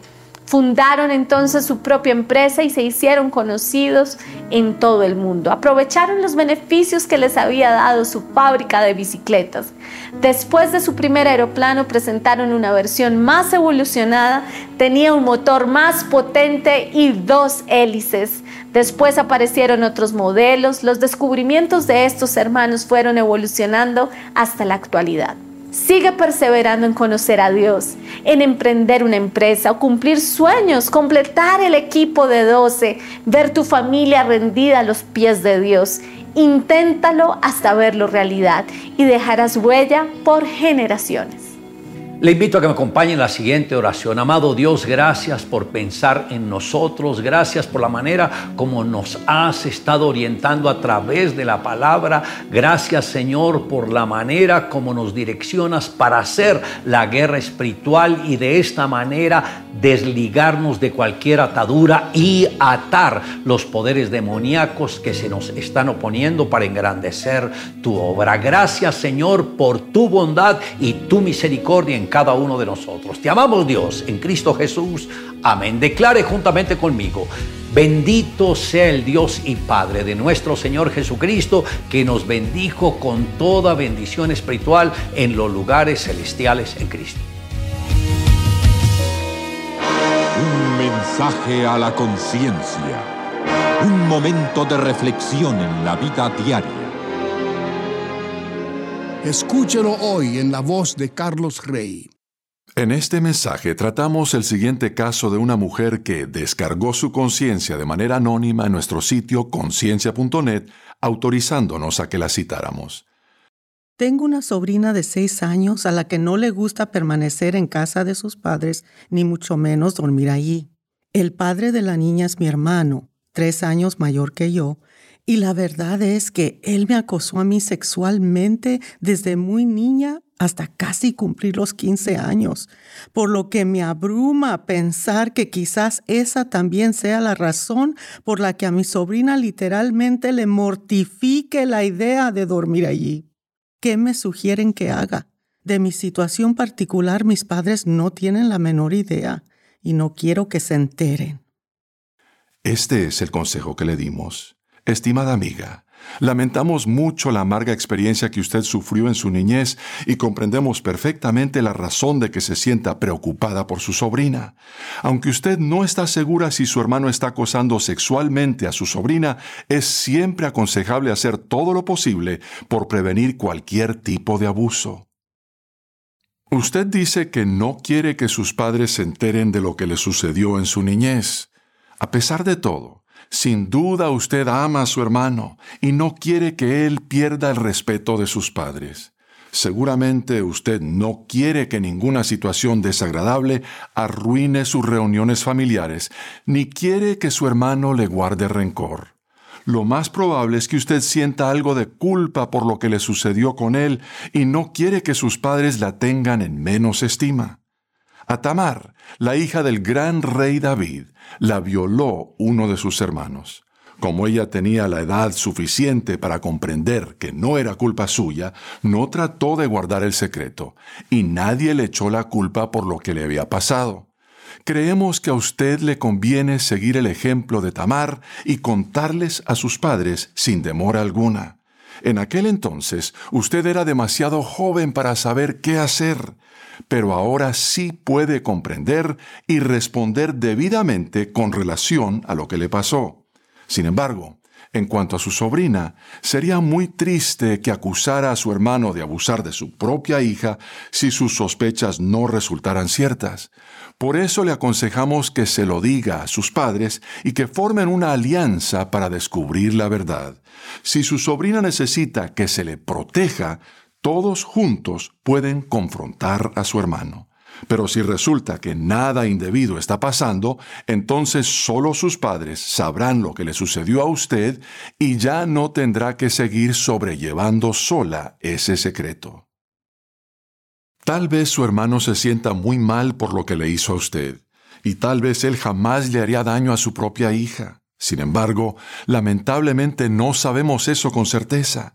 Quizás usted crea que es un gran riesgo confiarle su secreto a sus padres, pero es un riesgo mucho mayor pasar por alto esa señal de alerta en potencia que usted ha visto. Sea valiente y hágalo debido. Linda y Carlos Rey. El consejo completo, que por falta de espacio no pudimos incluir en esta edición, puede leerse con solo pulsar el enlace en conciencia.net que dice Caso de la Semana y luego el enlace que dice Caso 68. Si desea comunicarse con nosotros, escríbanos a mensaje@conciencia.net. Hoy, en Ecos del Pasado. El amor perdura.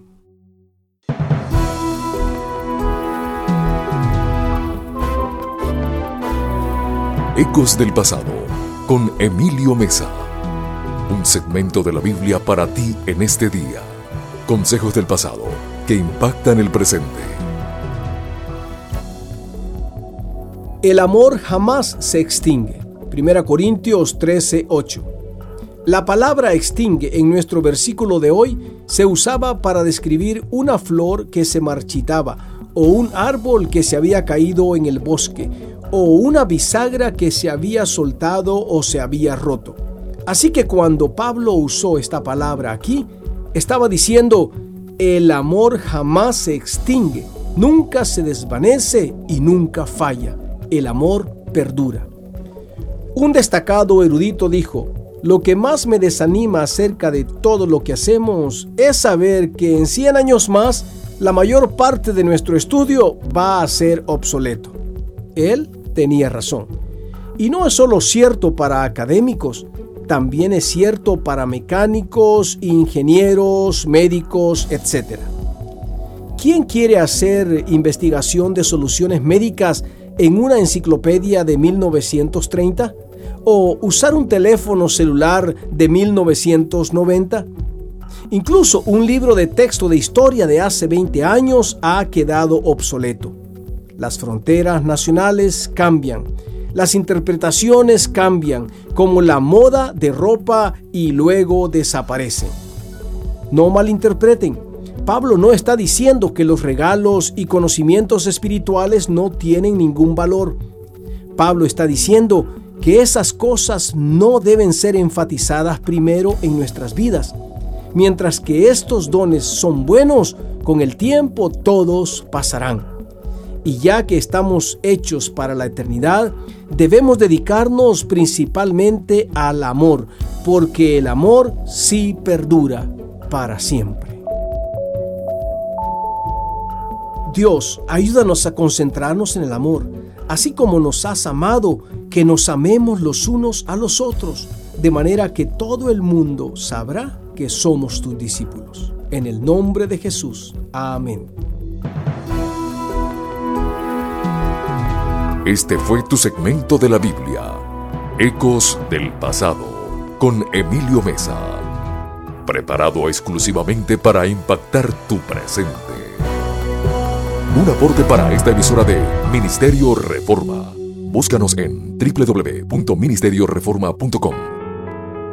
Estás escuchando Tiempo devocional, un tiempo de intimidad con Dios.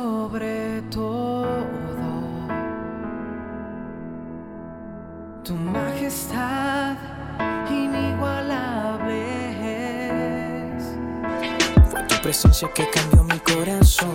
Escucha y comparte. Comparte. El dolor, no te imaginas cuánto. Tiempo devocional. A mi friend Espíritu Santo. En las plataformas Spotify, Google Podcast, Amazon Music y donde quiera que escuches tus podcasts. Te agradezco, Lord, tu amor nunca me abandonó. Thank you, Lord. Escucha las emisoras de Rema Radios través de Tuning y Seno Radio. Y en nuestra página web remarradios.witsai.com diagonal radios. El justo florecerá como la palmera, como la palmera florecerá. El justo florecerá. Búscanos en Facebook, Facebook, www.facebook.com, diagonal Rema Radios MEX.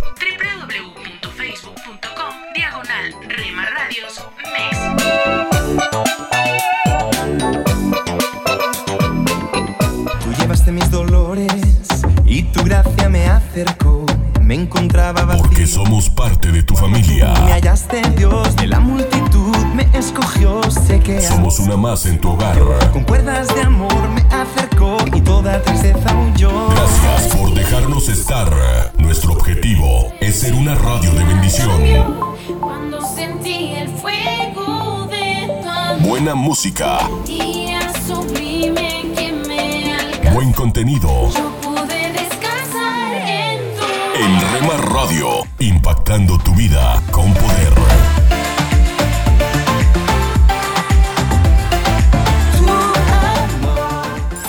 Casa de Oración Santa Fe te invita a sus reuniones. Miércoles 8 pm, domingos 8 am y 11 am.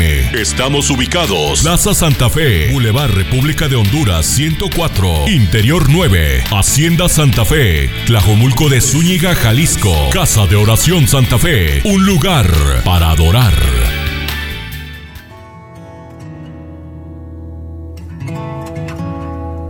Son las 9 de la mañana y hoy quiero compartir con todos ustedes siete hábitos para una buena vida. Hábitos son aquellas cosas que lo hacemos de manera continua. Ya forman parte de nuestra rutina diaria, por decirlo así. El cepillarse los dientes, por ejemplo, es un hábito, es un muy buen hábito, pero es algo que lo hacemos y todos los días, ¿verdad? Bueno, hábitos para una buena vida.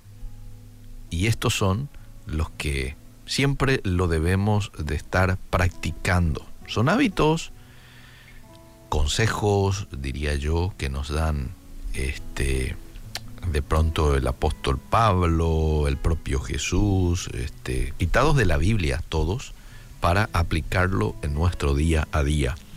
Lo primero tiene que ver con concéntrate en lo bueno de las situaciones y las personas. ¿Recordás lo que le decía el apóstol Pablo a los cristianos de Filipos, Filipenses 4:8?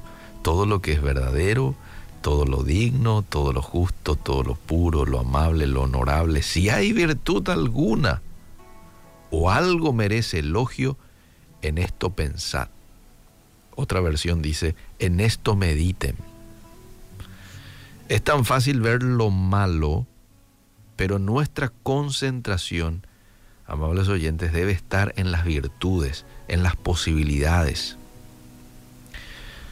Teniendo en cuenta que lo que más vemos eh, es lo que pensamos. Lo que usted ve es lo que piensa. Lo que usted escucha es lo que piensa. Y lo que usted piensa es lo que usted habla. Y nuestro hablar determina nuestra vida.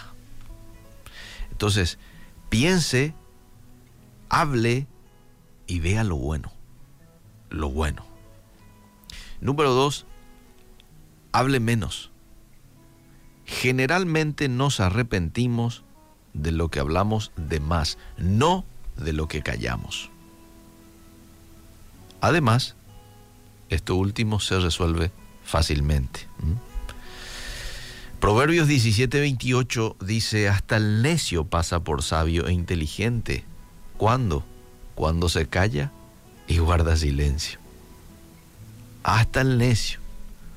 Entonces es muy importante. Claro, cuando tenemos algo que decir, hablemos. Pero si de pronto no hay nada que decir y lo queremos nomás rellenar ahí en una conversación o este hablamos nomás por hablar sin pensar mucho lo que vamos a decir, la Biblia nos dice, mantenete nomás callado, ¿verdad? Lo tercero, cumple tus promesas. Cumple tus promesas. La confianza, amable oyente, se gana a través de experiencias en las que hicimos lo que prometimos. Y la Biblia nos dice que seamos hombres y mujeres de palabra, que tú sí sea sí, tú no sea no. Cuídate de cumplir las pequeñas y grandes promesas. Y los demás confiarán en ti sus pequeñas y grandes oportunidades y tesoros cumplir las promesas. Y esto es sumamente importante que como padres enseñemos a nuestros hijos, pero desde el ejemplo. Que ellos vean a un papá, a una mamá que cumple sus promesas. ¿Mm? Bueno, número cuatro, mantente dando. Sabiendo que todo lo que nosotros sembramos es lo que vamos a terminar cosechando. Entonces, vive dando. Y a medida que usted esté dando, dando, dando, va a ir recibiendo. ¿Y qué es lo que puedo vivir dando, dirá usted? Y desde su tiempo, desde su cariño, desde su conocimiento, de, de su dinero, de su amistad, cada vez que recibas algo, comparte con alguien una porción. Así vas a mantener abierta la llave de la bendición o de las bendiciones. Proverbios 11:25 dice, el que es generoso progresa. El que siembra también cosecha. Así nomás. Vos sembrás, vos cosechas. Vos no sembrás, vos no cosechas. Número 5. El quinto hábito es persevera. Persevera. No importa las circunstancias, persevera. Persevera. Persevera. Y cuando te canses, ¿sabes qué? Seguí perseverando.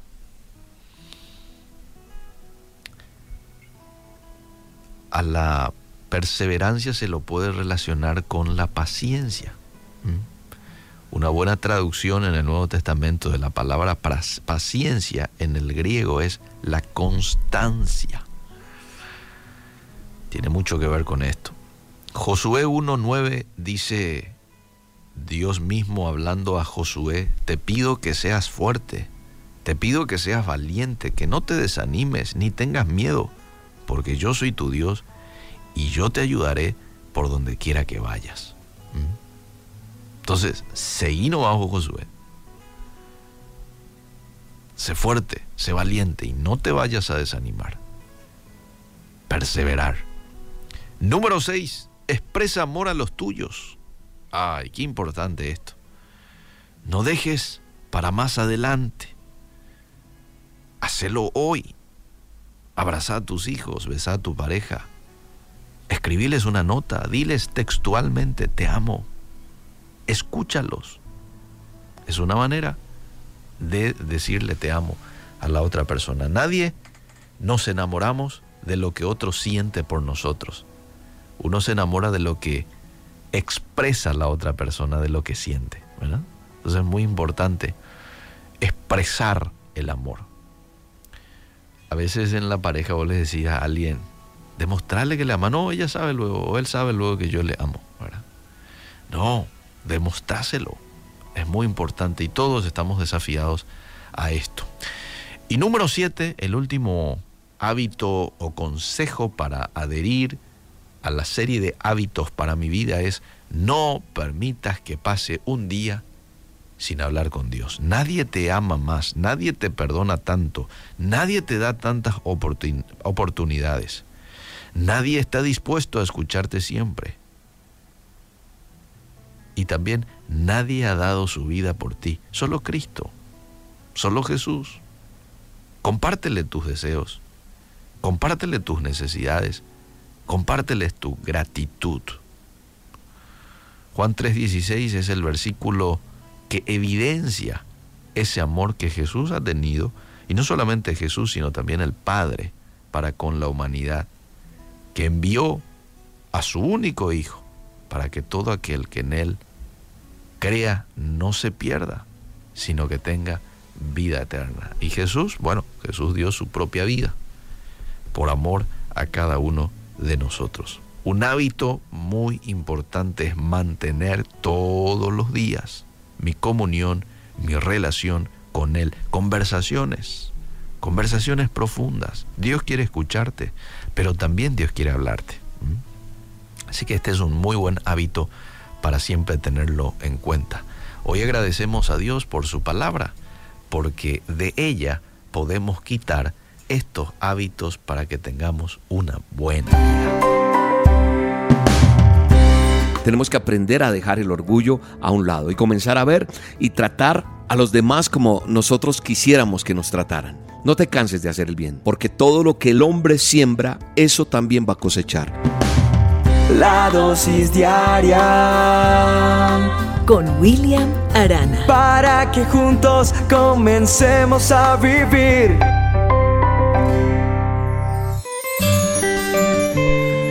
En cierta ocasión un joven observa a un hombre anciano, un hombre que tenía más de 80 años, y este anciano estaba sembrando un huerto de manzanos. El anciano amorosa y cuidadosamente estaba preparando la tierra, plantó los diminutos vástagos y luego les echa agua.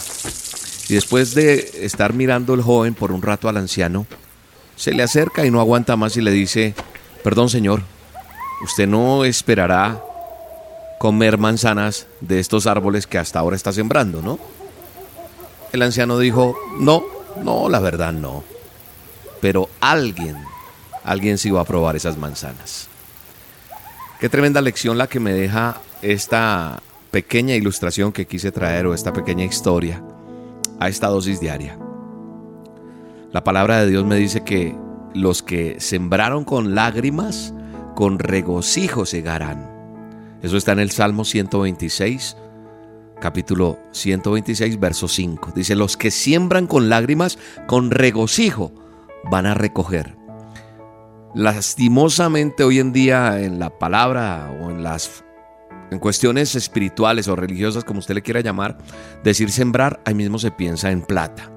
Y hoy no voy a hablar de plata, no.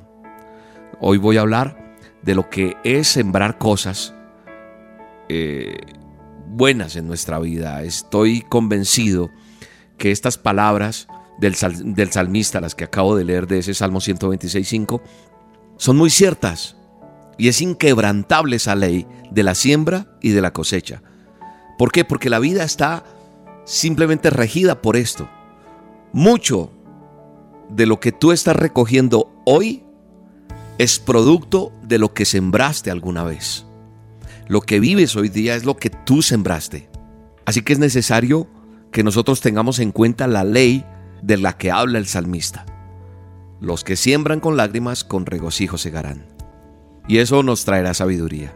La Biblia me enseña que no debo engañarme, porque todo lo que el hombre siembra, eso también va a cosechar. Y cuando nosotros sembramos, ¿qué pasa? Ponemos empeño, dedicación, cuidado, desprendimiento, generosidad, amor, por supuesto, todo esto es lo que hacemos. Y no es fácil sembrar. ¿Por qué? Porque toma tiempo, toma trabajo, toma desvelos, toma sinsabores, toma frustraciones inclusive. A veces el orgullo no nos deja avanzar. Y quiero que reflexiones un poco en esto. Tenemos que aprender a dejar el orgullo a un lado y comenzar a ver y tratar a los demás como nosotros quisiéramos que nos trataran. Ah, pero ¿por qué siembro yo esto? ¿Por qué tengo que hacerlo? Mucha gente al comienzo me decía, oye Willan, ¿y para qué haces eso? Y todos los días manda la dosis, me dicen inclusive por ahí. Todos los, inclusive un festivo. Sí, todos los días. Lo que nosotros sembramos hoy, eso vamos a cosechar. Yo espero que mis hijos cosechen la bendición que su padre un día hizo de expandir o sembrar el evangelio, la palabra a través de una dosis diaria. No para que me den la, la palmadita en la espalda, no. Yo creo que es la mejor herencia que le puedo dejar a mis hijos, el que ellos entiendan que hay que hacer el bien. Sabes, tú como padre, si lo eres y si algún día lo vas a hacer, vas a entenderlo. Aquí quiero poner este ejemplo. Un padre ve nacer a su hijo, lo lleva de la mano por cada una de las etapas de su vida de niño, sacrifica muchas cosas por amor. Y un día ese joven o esa joven crece, tal vez logrará su sueño, se vuelven hombres, mujeres, y de pronto usted podrá decir, ese es mi hijo. Pero muchos también se han sentido mal porque, porque usted como papá o como mamá, mamá ha hecho mucho, pero esos hijos a lo mejor no están siendo tan generosos contigo y no están dando el agradecimiento en su comportamiento que deberían dar con tanto sacrificio que usted ha hecho. Y a lo mejor el fruto no es el que tú esperas. Y a lo mejor estás preguntándote, ¿en qué he fallado? Sabes, una cosa es difícil entender muchas de las situaciones que tiene la vida, pero por eso la Biblia me dice claramente, no nos cansemos de hacer el bien, porque a su tiempo segaremos si no desmayamos. Segar es recoger lo sembrado, el fruto. No te canses de hacer el bien. Hay que perseverar. No todo está perdido. Si has sembrado bien en el orden que Dios establece, ten la plena seguridad que vas a recoger. La palabra de Dios me dice que instruya a, mi hijo, que instruya y que cuando él fuere grande o viejo no se va a apartar de la palabra. Y a lo mejor tú no es tú, tú no estuviste desde pequeño instruido o instruida, pero el hecho de que tú puedas recibir una dosis y la puedas multiplicar a otros y la apliques en tu vida, vas a recibir y eso para nosotros es satisfactorio. Así que no nos cansamos de sembrar y de hacer el bien. Bendito Dios, te doy gracias por tu palabra. Te doy gracias por esta dosis. Te doy gracias por cada persona que está escuchándola y que la aplica en su vida para tomar decisiones y para que hayan cambios y haya el fruto que tú tienes para cada uno de nosotros. En el nombre poderoso de Cristo Jesús, te doy gracias por la salud de cada uno de nuestros oyentes, por la bendición y la puerta que abres para cada uno de ellos. Los bendigo con la bendición tuya. En el nombre de Jesús. Amén y amén. Te bendigo, te espero esta noche en A Solas con Dios. Nos vemos. Búscame en el canal de YouTube. Sí, en YouTube búscame como Roca Estéreo, Roca con K. A las 7 de la noche, hora de Colombia, tenemos una linda reunión de A Solas con Dios. Vamos a tener un tiempo de oración de milagros y del poder de Dios en nuestra vida. Un abrazo, bendiciones. La oscuridad no prevalecerá. Porque que sirvo siempre triunfará. Mi Dios no fallará. Mi Dios no fallará. Voy a ver la victoria. Voy a ver la victoria. La batalla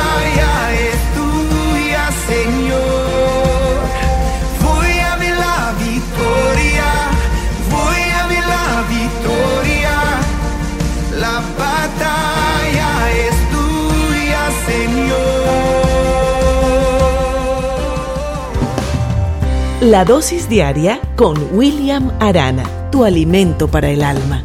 Vívela y compártela. Somos Roca Estéreo. Hola lectores de la Biblia, bienvenidos a la sinopsis de la Biblia.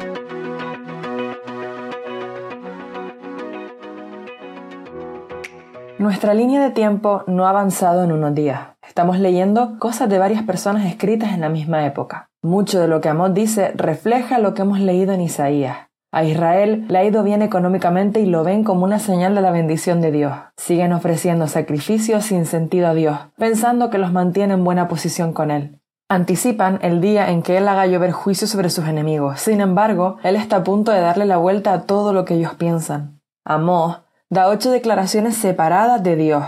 Las primeras siete son contra las naciones que rodean el norte de Israel.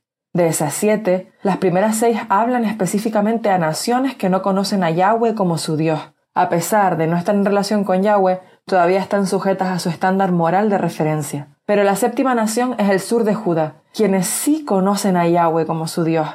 Han visto de lo que Él es capaz, ellos están en un pacto con Él por lo que pueden pensar que tienen un pase, ya que, obviamente, Él les tiene un gran afecto, pero por el contrario, dice que están sujetos a un estándar aún más alto debido a eso. Son responsables por lo que saben. Y Dios lo deja claro a través de estos capítulos, que para que Él sea un Dios de justicia, nadie puede escapar del juicio, ya sea el juicio de nivel base o el juicio de mayor responsabilidad, porque todos somos culpables. Específicamente, las primeras seis naciones son culpables de crueldad, comercio de esclavos, traición, rencor albergado, asesinato, codicia y profanación de un cadáver. En cuanto a Judá, da una palabra más general, tú me has rechazado. Esto siempre se ha tratado de la relación entre Dios y su pueblo. Sus acusaciones contra ellos pueden sonar mucho más humanas o domesticadas, pero también son mucho más personales. Para las siete naciones, Dios promete fuego como juicio, Después de dirigirse a todas las naciones que rodean a Israel, él se dirige directamente a Israel entrando en detalles sobre sus ofensas.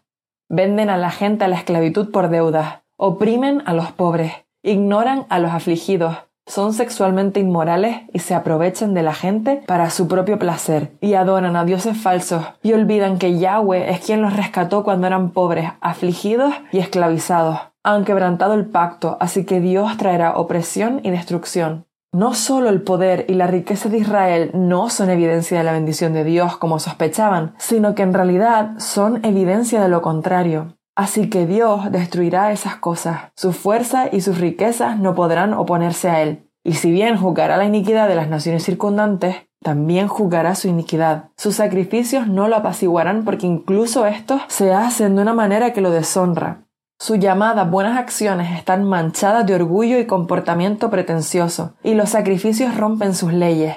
Para que no pensemos que está siendo demasiado duro, él ya ha utilizado métodos menos severos para provocar el arrepentimiento. Sequía, hambruna, langostas, moho, enfermedad, muerte, pero nada de eso les ha cambiado el corazón. Ha sido paciente con ellos, les implora que lo busquen y vivan, que se arrepientan de oprimir a los pobres y de tratar de edificar sus propios reinos, que odien las cosas malignas que rompen su corazón y que amen las cosas que se alinean con su carácter. Dice que viene el día del Señor, lo cual se refiere al día de su juicio. ¿Cuál fue tu vistazo de Dios? ¿Ocurrirá en la ciudad alguna desgracia que el Señor no haya provocado? En el 3.6, Dios aquí toma posesión del desastre no siempre es Él el agente activo, pero es soberano sobre todo. A veces cuesta trabajo entenderlo. Está bien luchar con esto o sentir la tensión. Y hay algunas cosas importantes que recordar mientras luchamos. En primer lugar, aunque parezca reconfortante pensar que la tragedia proviene solo del enemigo, en realidad no queremos que el enemigo tenga la ventaja, ¿verdad? Segundo, el juicio de Dios por el pecado siempre es merecido y a menudo es incluso retrasado porque Él es paciente. Tercero, Queremos un Dios que juzgue el pecado. No sería un Dios bueno y digno de confianza si ignorara el mal. Cuarto, el juicio de Dios sobre su pueblo es, en última instancia, con el propósito de la restauración. Este no es el final. Está preservando un remanente. Él es fiel a su pueblo, incluso cuando se rebelan contra él. Él es donde el júbilo está. La sinopsis de la Biblia es presentada a ustedes gracias a D-Group, estudios bíblicos y de discipulado que se reúnen en iglesias y hogares alrededor del mundo cada semana. Hola, les habla Luciano Goicochea. Bienvenidos a Latido. Una noche quedé conmocionado al ver por televisión a un conductor enojado que embistió su vehículo contra un grupo de niños que realizaba un acto frente a su escuela. La excusa del agresor a la policía fue que estaba cansado de que le hicieran perder el tiempo. Historias como estas son muy frecuentes todos los días a nuestro alrededor. El sabio chino Confucio una vez dijo, cuando el enojo crezca, piensa en las consecuencias. Lamentablemente, y a pesar de conocer las consecuencias que tendrán nuestros actos, fácilmente nos dejamos arrastrar por el enojo. La Biblia nos dice en Proverbios 14 y 17, el que fácilmente se enoja hará locuras. Así que ya sabes, cuando éste toque tu puerta, sigue el consejo que nos da la Biblia. Deja la ira y desecha el enojo. Para escuchar más latidos, visita salvationarmyradio.org. Momentos de la creación. Hola, soy Milton de los Santos. Queremos evitar que las bacterias entren en nuestra comida, ¿no es así? Las bacterias causan enfermedades. Las bacterias son malas. Sin embargo, algunos de los alimentos más saludables del mundo contienen bacterias introducidas deliberadamente. Una de esas cepas de bacterias es la bacteria del ácido láctico. Le vamos a llamar BAL. Se utiliza en alimentos como el kimchi o el chucrut. La brasica como la col a menudo tienen bajas cantidades de esta bacteria. Cuando se sella en un frasco de fermentación adecuado con sal, la bacteria del ácido láctico puede prosperar. La bacteria del ácido láctico es capaz de soportar una alta acidez y salinidad, por lo que crece incluso en un ambiente salado. Uno de los productos del metabolismo de Val es el ácido láctico. La mayoría de las otras bacterias no pueden sobrevivir ni en ácido ni en sal, por lo que las Val comienzan a dominar mientras que la gran mayoría de las otras bacterias mueren. La Val en sí no es dañina para los humanos, por lo que paradójicamente las bacterias buenas han eliminado todas las bacterias malas, proporcionando un alimento saludable y duradero. Cuando Dios terminó de hacer el mundo al final del sexto día de la creación, miró todo lo que había hecho y declaró que era muy bueno. Esto debe haber incluido a las bacterias. Para una copia de este programa, escríbanos a info@creationmoments.com o a Momentos de la Creación, PO Box 839, Foley, Minnesota 56329, Estados Unidos y solicite la copia número 2693.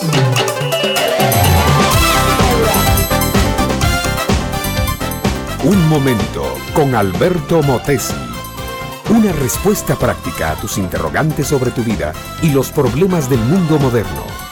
Fue don Miguel de Unamuno el que dijo que el verdadero problema de la juventud de hoy en día no es el de la ocupación, sino el de la vocación.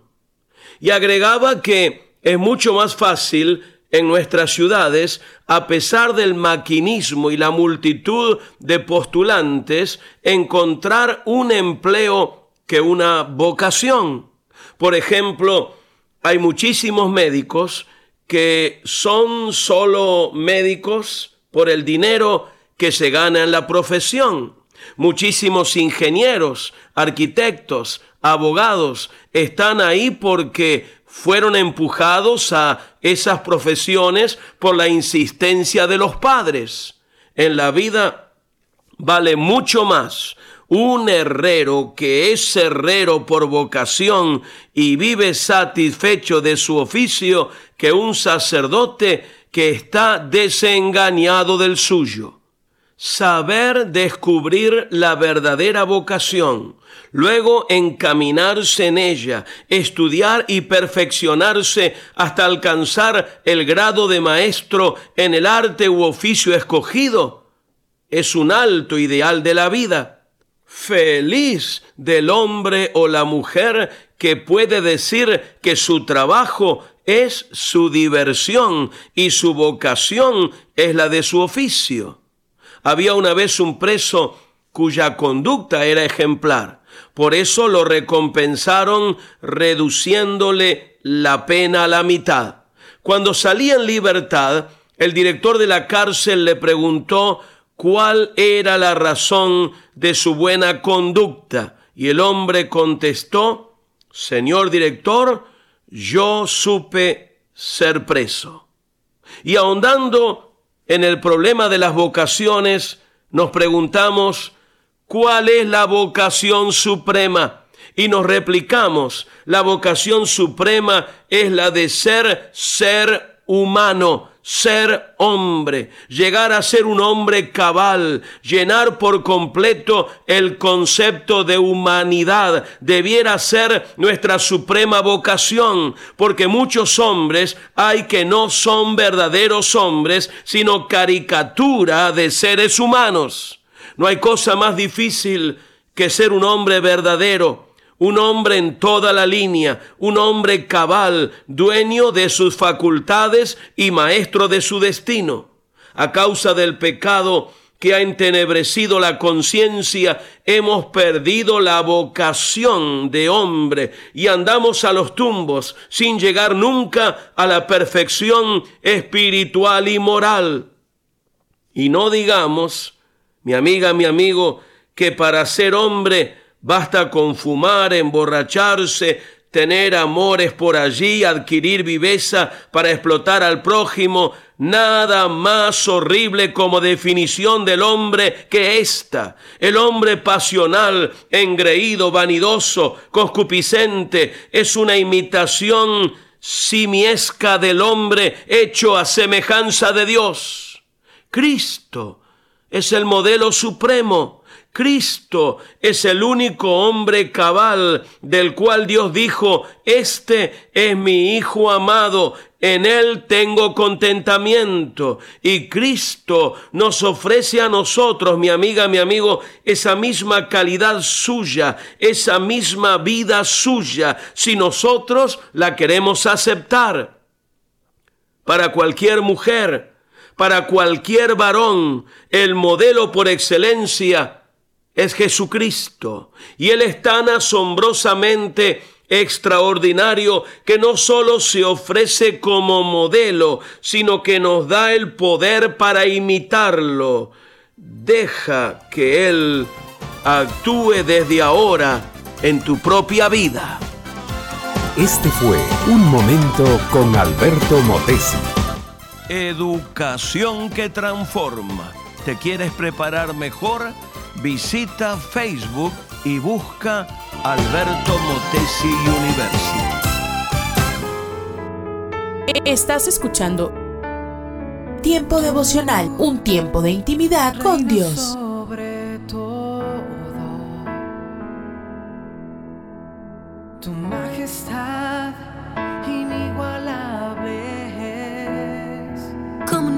Servirte, Dios, si tú eres Eh, todo escucha y comparte. Comparte. Si estuviera en el fondo del mar, Tiempo devocional. solo tú me salvarás.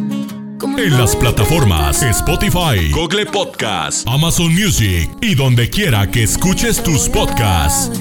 Por amor, mi mejor canción. Solo tú me das paz. Escucha las emisoras de Rema Radios a través de Tuning y Seno Radio mirando los manantiales. y en nuestra página web remarradios.witsai.com diagonal radios. Y en los picos la nevada, los arroyos y lagunas, los valles y las montañas. Búscanos en Facebook, Facebook, www.facebook.com, diagonal Rema Radios MEX. www.facebook.com, diagonal Rema Radios MEX.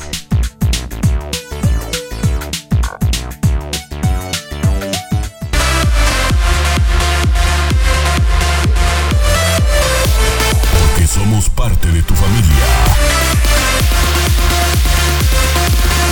Somos una más en tu hogar. No consigo entender. Gracias por dejarnos estar. Nuestro objetivo es ser una radio de bendición. Oh Señor, sé que estás. Buena música, Aunque el mundo te niegue. buen contenido tu verdad transforma. En Rema Radio, impactando tu vida con poder. Y con tu amor me revelaste que eres Dios. Casa de Oración Santa Fe te invita a sus reuniones. Miércoles 8 pm, domingos 8 am y 11 am. Estamos ubicados. Plaza Santa Fe, Boulevard República de Honduras 104, Interior 9, Hacienda Santa Fe, Tlajomulco de Zúñiga, Jalisco. Casa de Oración Santa Fe, un lugar para adorar. Vivimos en una época en la que los valores como personas, como ciudadanos y como familia se han olvidado. Como hijos, hermanos y padres, todos podemos dar motivación a fin de hacer de la nuestra una mejor sociedad. Motivación con Dairo Rubio Gamboa. Padres residentes en la ciudad de Venecia demandaron ante la justicia a su hijo de 41 años y le exigieron abandonar su hogar porque el grandulón, que tiene un empleo fijo y gana bien, se niega a irse a vivir solo y pretende que su madre le lave y planche la ropa y le prepare la comida. Ya no podemos seguir así, exclamó el padre. Mi esposa está estresada con esta situación. Ya es hora que el muchacho haga su vida. El abogado de la familia asegura que el hombre demandado tiene un trabajo estable y buenos ingresos que le permitirían solventarse y vivir bien, y por tal motivo le han dado un plazo de pocos días para conseguir un alojamiento y mudarse. Los hijos son un regalo maravilloso de Dios y como padres nos corresponde educarles, formarles como personas y enseñarles a prepararse para vivir sus propias vidas. No es justo que alguien llegue a cierta edad adulta y quiera todavía ser carga para sus ancianos padres y menos que les exija seguir atendiéndole como cuando era un niño. No podemos admitir las injusticias. La vida nos plantea procesos que querramos o no debemos cumplir. ¿Qué piensas de esto? ¿Te parece justo que un hombre mayor de 40 años quiera seguir bajo la falda de su mamá? Claro que no. Ninguna persona inteligente y honesta lo permitiría. Cuando los padres han criado de manera correcta a sus hijos, les han enseñado los valores familiares y morales, así como la responsabilidad. No tendrán que luchar contra ellos cuando ya sean grandes. Hay una especie de vergüenza en ser feliz a la vista de ciertas miserias. Jean de la Bruyère. Los jóvenes de hoy no parecen tener respeto alguno por el pasado ni esperanza ninguna por lo porvenir, decía Hipócrates.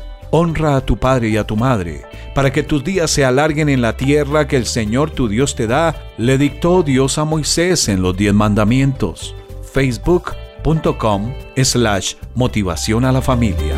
Motivación con Dairo Rubio Gamboa. Escríbenos a contacto arroba motivación a la familia punto org. En apoyo a la familia de América Latina. Pan dulce para la vida. Reflexiones con Carmen Reynoso.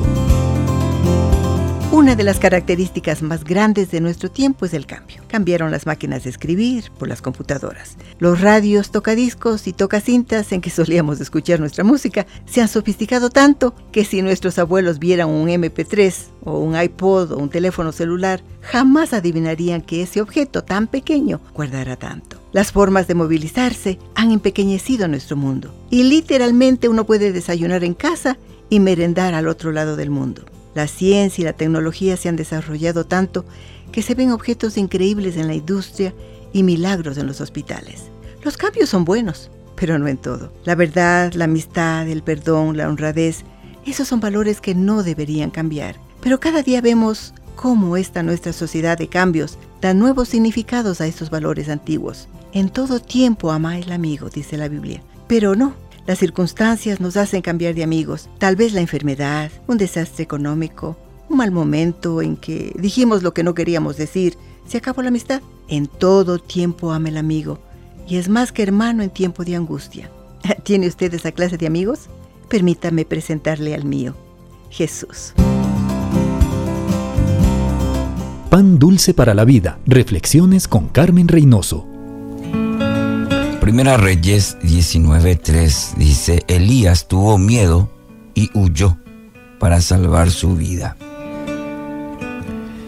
Esta sensación de, que Elías huyó, eh, no podemos evitar la sorpresa ante la reacción de, de Elías. ¿Por qué? Y bueno, porque este varón eh, había desafiado a 400 profetas del poderoso Dios Baal que esclavizaba la vida de los israelitas. Eh, no solamente fue un instrumento escogido para una dramática demostración del poder de Dios, sino que también supervisó personalmente la, la destrucción de estos agoreros. Y posiblemente Elías ante esta situación después de una victoria contundente, una, eh, una situación espectacular, diríamos, de victoria. Pero posiblemente Elías se relajó después de esa victoria, semejante victoria, y se dio el lujo de bajar la guardia. O quizás simplemente quedó agotado por el desgaste espiritual que implicó eh, esa confrontación. Bueno, el hecho es que no tardó en presentarse una nueva amenaza y esta vez provenía de la malvada esposa del rey. Desquiciada por la humillación sufrida, juró ponerle fin a la vida de Elías. La valentía del profeta se vino abajo en un instante. El miedo se apoderó del corazón de, Elías y se echó a correr. El temor, querido oyente, el temor desplaza la fe y paraliza la razón. Alguien dijo una vez esto, muy interesante. El temor desplaza la fe y paraliza la razón. Es el disparador de respuestas instintivas que no poseen a veces mucho de lógica. Si no intervenimos para sujetarnos a Dios, podemos dar por garantizado que vamos a acabar haciendo lo malo. Y producto del temor, ¿cuántos estragos ha producido el temor en personajes que son parte de la historia del pueblo de Dios? Voy a, algunos ejemplos que encontramos en la Biblia. Por temor, Abraham frente a la hambruna en Canaán bajó a Egipto y terminó enredado en un desastroso eh, pleito con el faraón. Por temor, los hijos de Jacob le mintieron acerca del destino de José y lo condenaron a un luto sin fin. Por temor, el faraón, al faraón mejor dicho, Moisés intentó persuadir al Señor de que no, de no enviarlo de vuelta a Egipto. Por temor, los diez espías convencieron al pueblo a rebelarse contra Dios. Por temor también Saúl se tomó la atribución de ofrecer un sacrificio que no le estaba permitido. Por temor, los israelitas permanecieron paralizados ante el gigante Goliat. Por temor, Herodes asesinó a todos los niños menores de dos años de Israel. Por temor, Pedro se hundió en el mar. Por temor, los discípulos negaron al Señor. Por temor, Ananías no quiso visitar a Saulo. Y así podríamos citar más y más ejemplos en donde el temor fue el tema principal. Lo mismo acontece también en nuestra vida por temor. Por temor muchas veces no confesamos a Cristo. Por temor no decimos la verdad. Por temor está el pecado ahí en nuestra vida anidado. Por temor no ofrendamos como, como debemos. No respondemos a la palabra del Señor muchas veces por el temor. Y el problema, querido oyente, no radica en el temor. Eh, ¿Por qué? Porque es una respuesta natural ante algo que percibimos como una amenaza. Ahora, al igual que otras emociones, el temor debe ser sujetado a Dios, porque es mal consejero el temor. Vivir de esa manera con temor no es bueno hay que confrontarlo, hay que sujetarlo con la ayuda de Dios. El Maestro Jesús en Getsemani justamente luchó por sujetar la angustia de la cruz a la voluntad del Padre. Y ahí está el modelo de cuando acecha el temor, de llevarlo a la cruz de Cristo, de rendirlo a la, a la voluntad de nuestro Padre. No te desanimes porque sientes miedo. No se puede evitar el temor, pero sí lo puedes colocar a los pies de Cristo. Si te detienes ante su trono por un instante, escucharás las mismas palabras que Él ha compartido con su pueblo a lo largo de los siglos y que una y otra vez lo encontramos en su palabra. ¿Cuál es? No temas. Yo estoy contigo. Te repito una vez más estas palabras que vayan a tu mente y tu corazón en este día. No temas, yo estoy contigo. Un minuto con Dios, con el doctor Rolando Aguirre. ¿Cuántas veces hemos tomado el rumbo incorrecto? Creo que en múltiples ocasiones. Pensamos que vamos por el buen camino cuando de repente nos damos cuenta que nos hemos desviado y el camino que hemos tomado nos ha llevado a un rumbo desconocido. Como dice una frase, solo puedes encontrar un mejor camino cuando pierdes un mal camino. Si te has hallado en esa situación, la ventaja es que siempre habrá otro camino que apuntará hacia la dirección correcta. Entonces, debemos redireccionar nuestras vidas cuantas veces sea necesario. No nos dejemos llevar por emociones, sino por convicciones, porque a veces es mejor ir despacio en la dirección correcta que rápido pero sin un rumbo fijo. De modo que cuando te encuentres en una disyuntiva de qué camino tomar, decide ir por el camino correcto, que a veces es angosto, no muy común y más complicado. El camino corto es siempre sin atajos y fácil de tomar. La experiencia de lo correcto en lugar de lo conveniente siempre dará los mejores resultados para tu vida y para los que te rodean. La Biblia dice en Jeremías 6:16, esto dice el Señor, deténganse en el cruce y miren a su alrededor, pregunten por el camino antiguo, el camino justo, y anden en él. Vayan por esa senda y encontrarán descanso para el alma. Para escuchar episodios anteriores, visita unminutocondios.org. Párate a un lado. Observa el paisaje a tu alrededor. Alza la vista a conceptos eternos. Recuerda que lo esencial es lo invisible a los ojos. Haz una pausa en tu vida. Con Pablo Martini.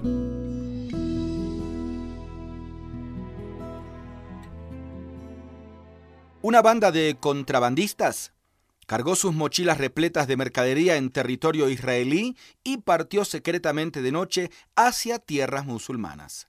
Les buscaron pero solo encontraron sus asnos atados en un poste cerca de la frontera. Pero un policía judío devoto fiel de su religión tuvo una idea brillante al leer los primeros trozos de la profecía de Isaías. Dice, el buey conoce a su dueño y el asno el pesebre de su señor. Pero Israel no entiende, mi pueblo no tiene conocimiento. Los asnos fueron detenidos, guardados varios días sin pasto y luego sueltos. Los pobres animales medio muertos y rebuznando fueron directamente al escondite de los contrabandistas en medio de un pueblo fronterizo, seguidos por los agentes de la policía, que atraparon a sus dueños. Hablamos de los animales como brutos y nos gusta usar el asno como primer ejemplo, pero Dios dice contundentemente que este animal supera en sabiduría a la gente que hace caso omiso de Dios. Este pasaje de Isaías capítulo 1, verso 3, declara dos condiciones del hombre que ignora a Dios. La primera la compara con el buey, que conoce a su dueño. Y esto me habla de pertenencia. Y la segunda con el asno, que sabe cuál es el lugar de su comida. Necesidad. Es que por ambas razones, el hombre y la mujer deberían buscar a Dios mientras dure su estadía en esta tierra, porque le pertenecen, porque Él les creó y porque le necesitan para vivir y para disfrutar de sus vidas. así como aquellas bestias no tuvieron descanso hasta que no volvieron a sus señores, así nunca encontrarás paz en tu alma hasta que llegues a los pies de la cruz de Cristo, el Dios hecho hombre que vino a demostrarnos cuánto nos ama y a darnos una oportunidad de vida. Dijo Dios en Eclesiastés, todas las almas son mías. Vuelve a Él ahora mismo, que te estará esperando. Usted puede conseguir estas mismas reflexiones como texto de lectura para cada día del año adquiriendo el libro devocional Una pausa en tu vida. Si desea saber más de nuestro ministerio, visite nuestro sitio en internet labibliadice.org. Gracias por escucharnos. Estás escuchando Tiempo devocional, un tiempo de intimidad con Dios.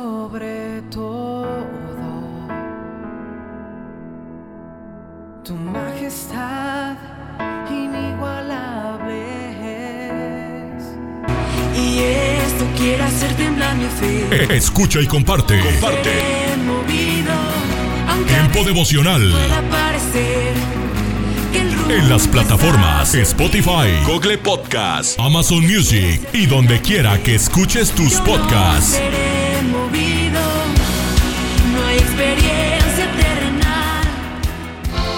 El fin del mundo. Escucha las emisoras de Rema Radios través de Tuning y Seno Radio. Y en nuestra página web remarradios.witsai.com diagonal radios. Se está cumpliendo lo que escrito está. Búscanos en Facebook, Facebook, www.facebook.com, diagonal Rema Radios MEX. Radios MEX.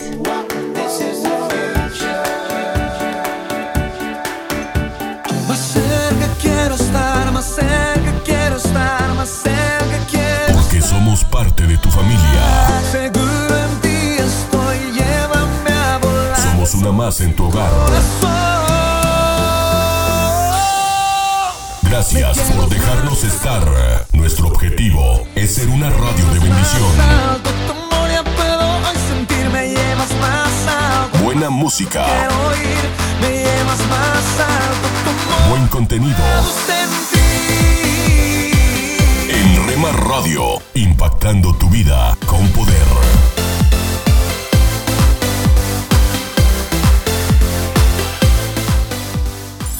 Casa de Oración Santa Fe te invita a sus reuniones. Miércoles 8 pm, domingos 8 am y 11 am.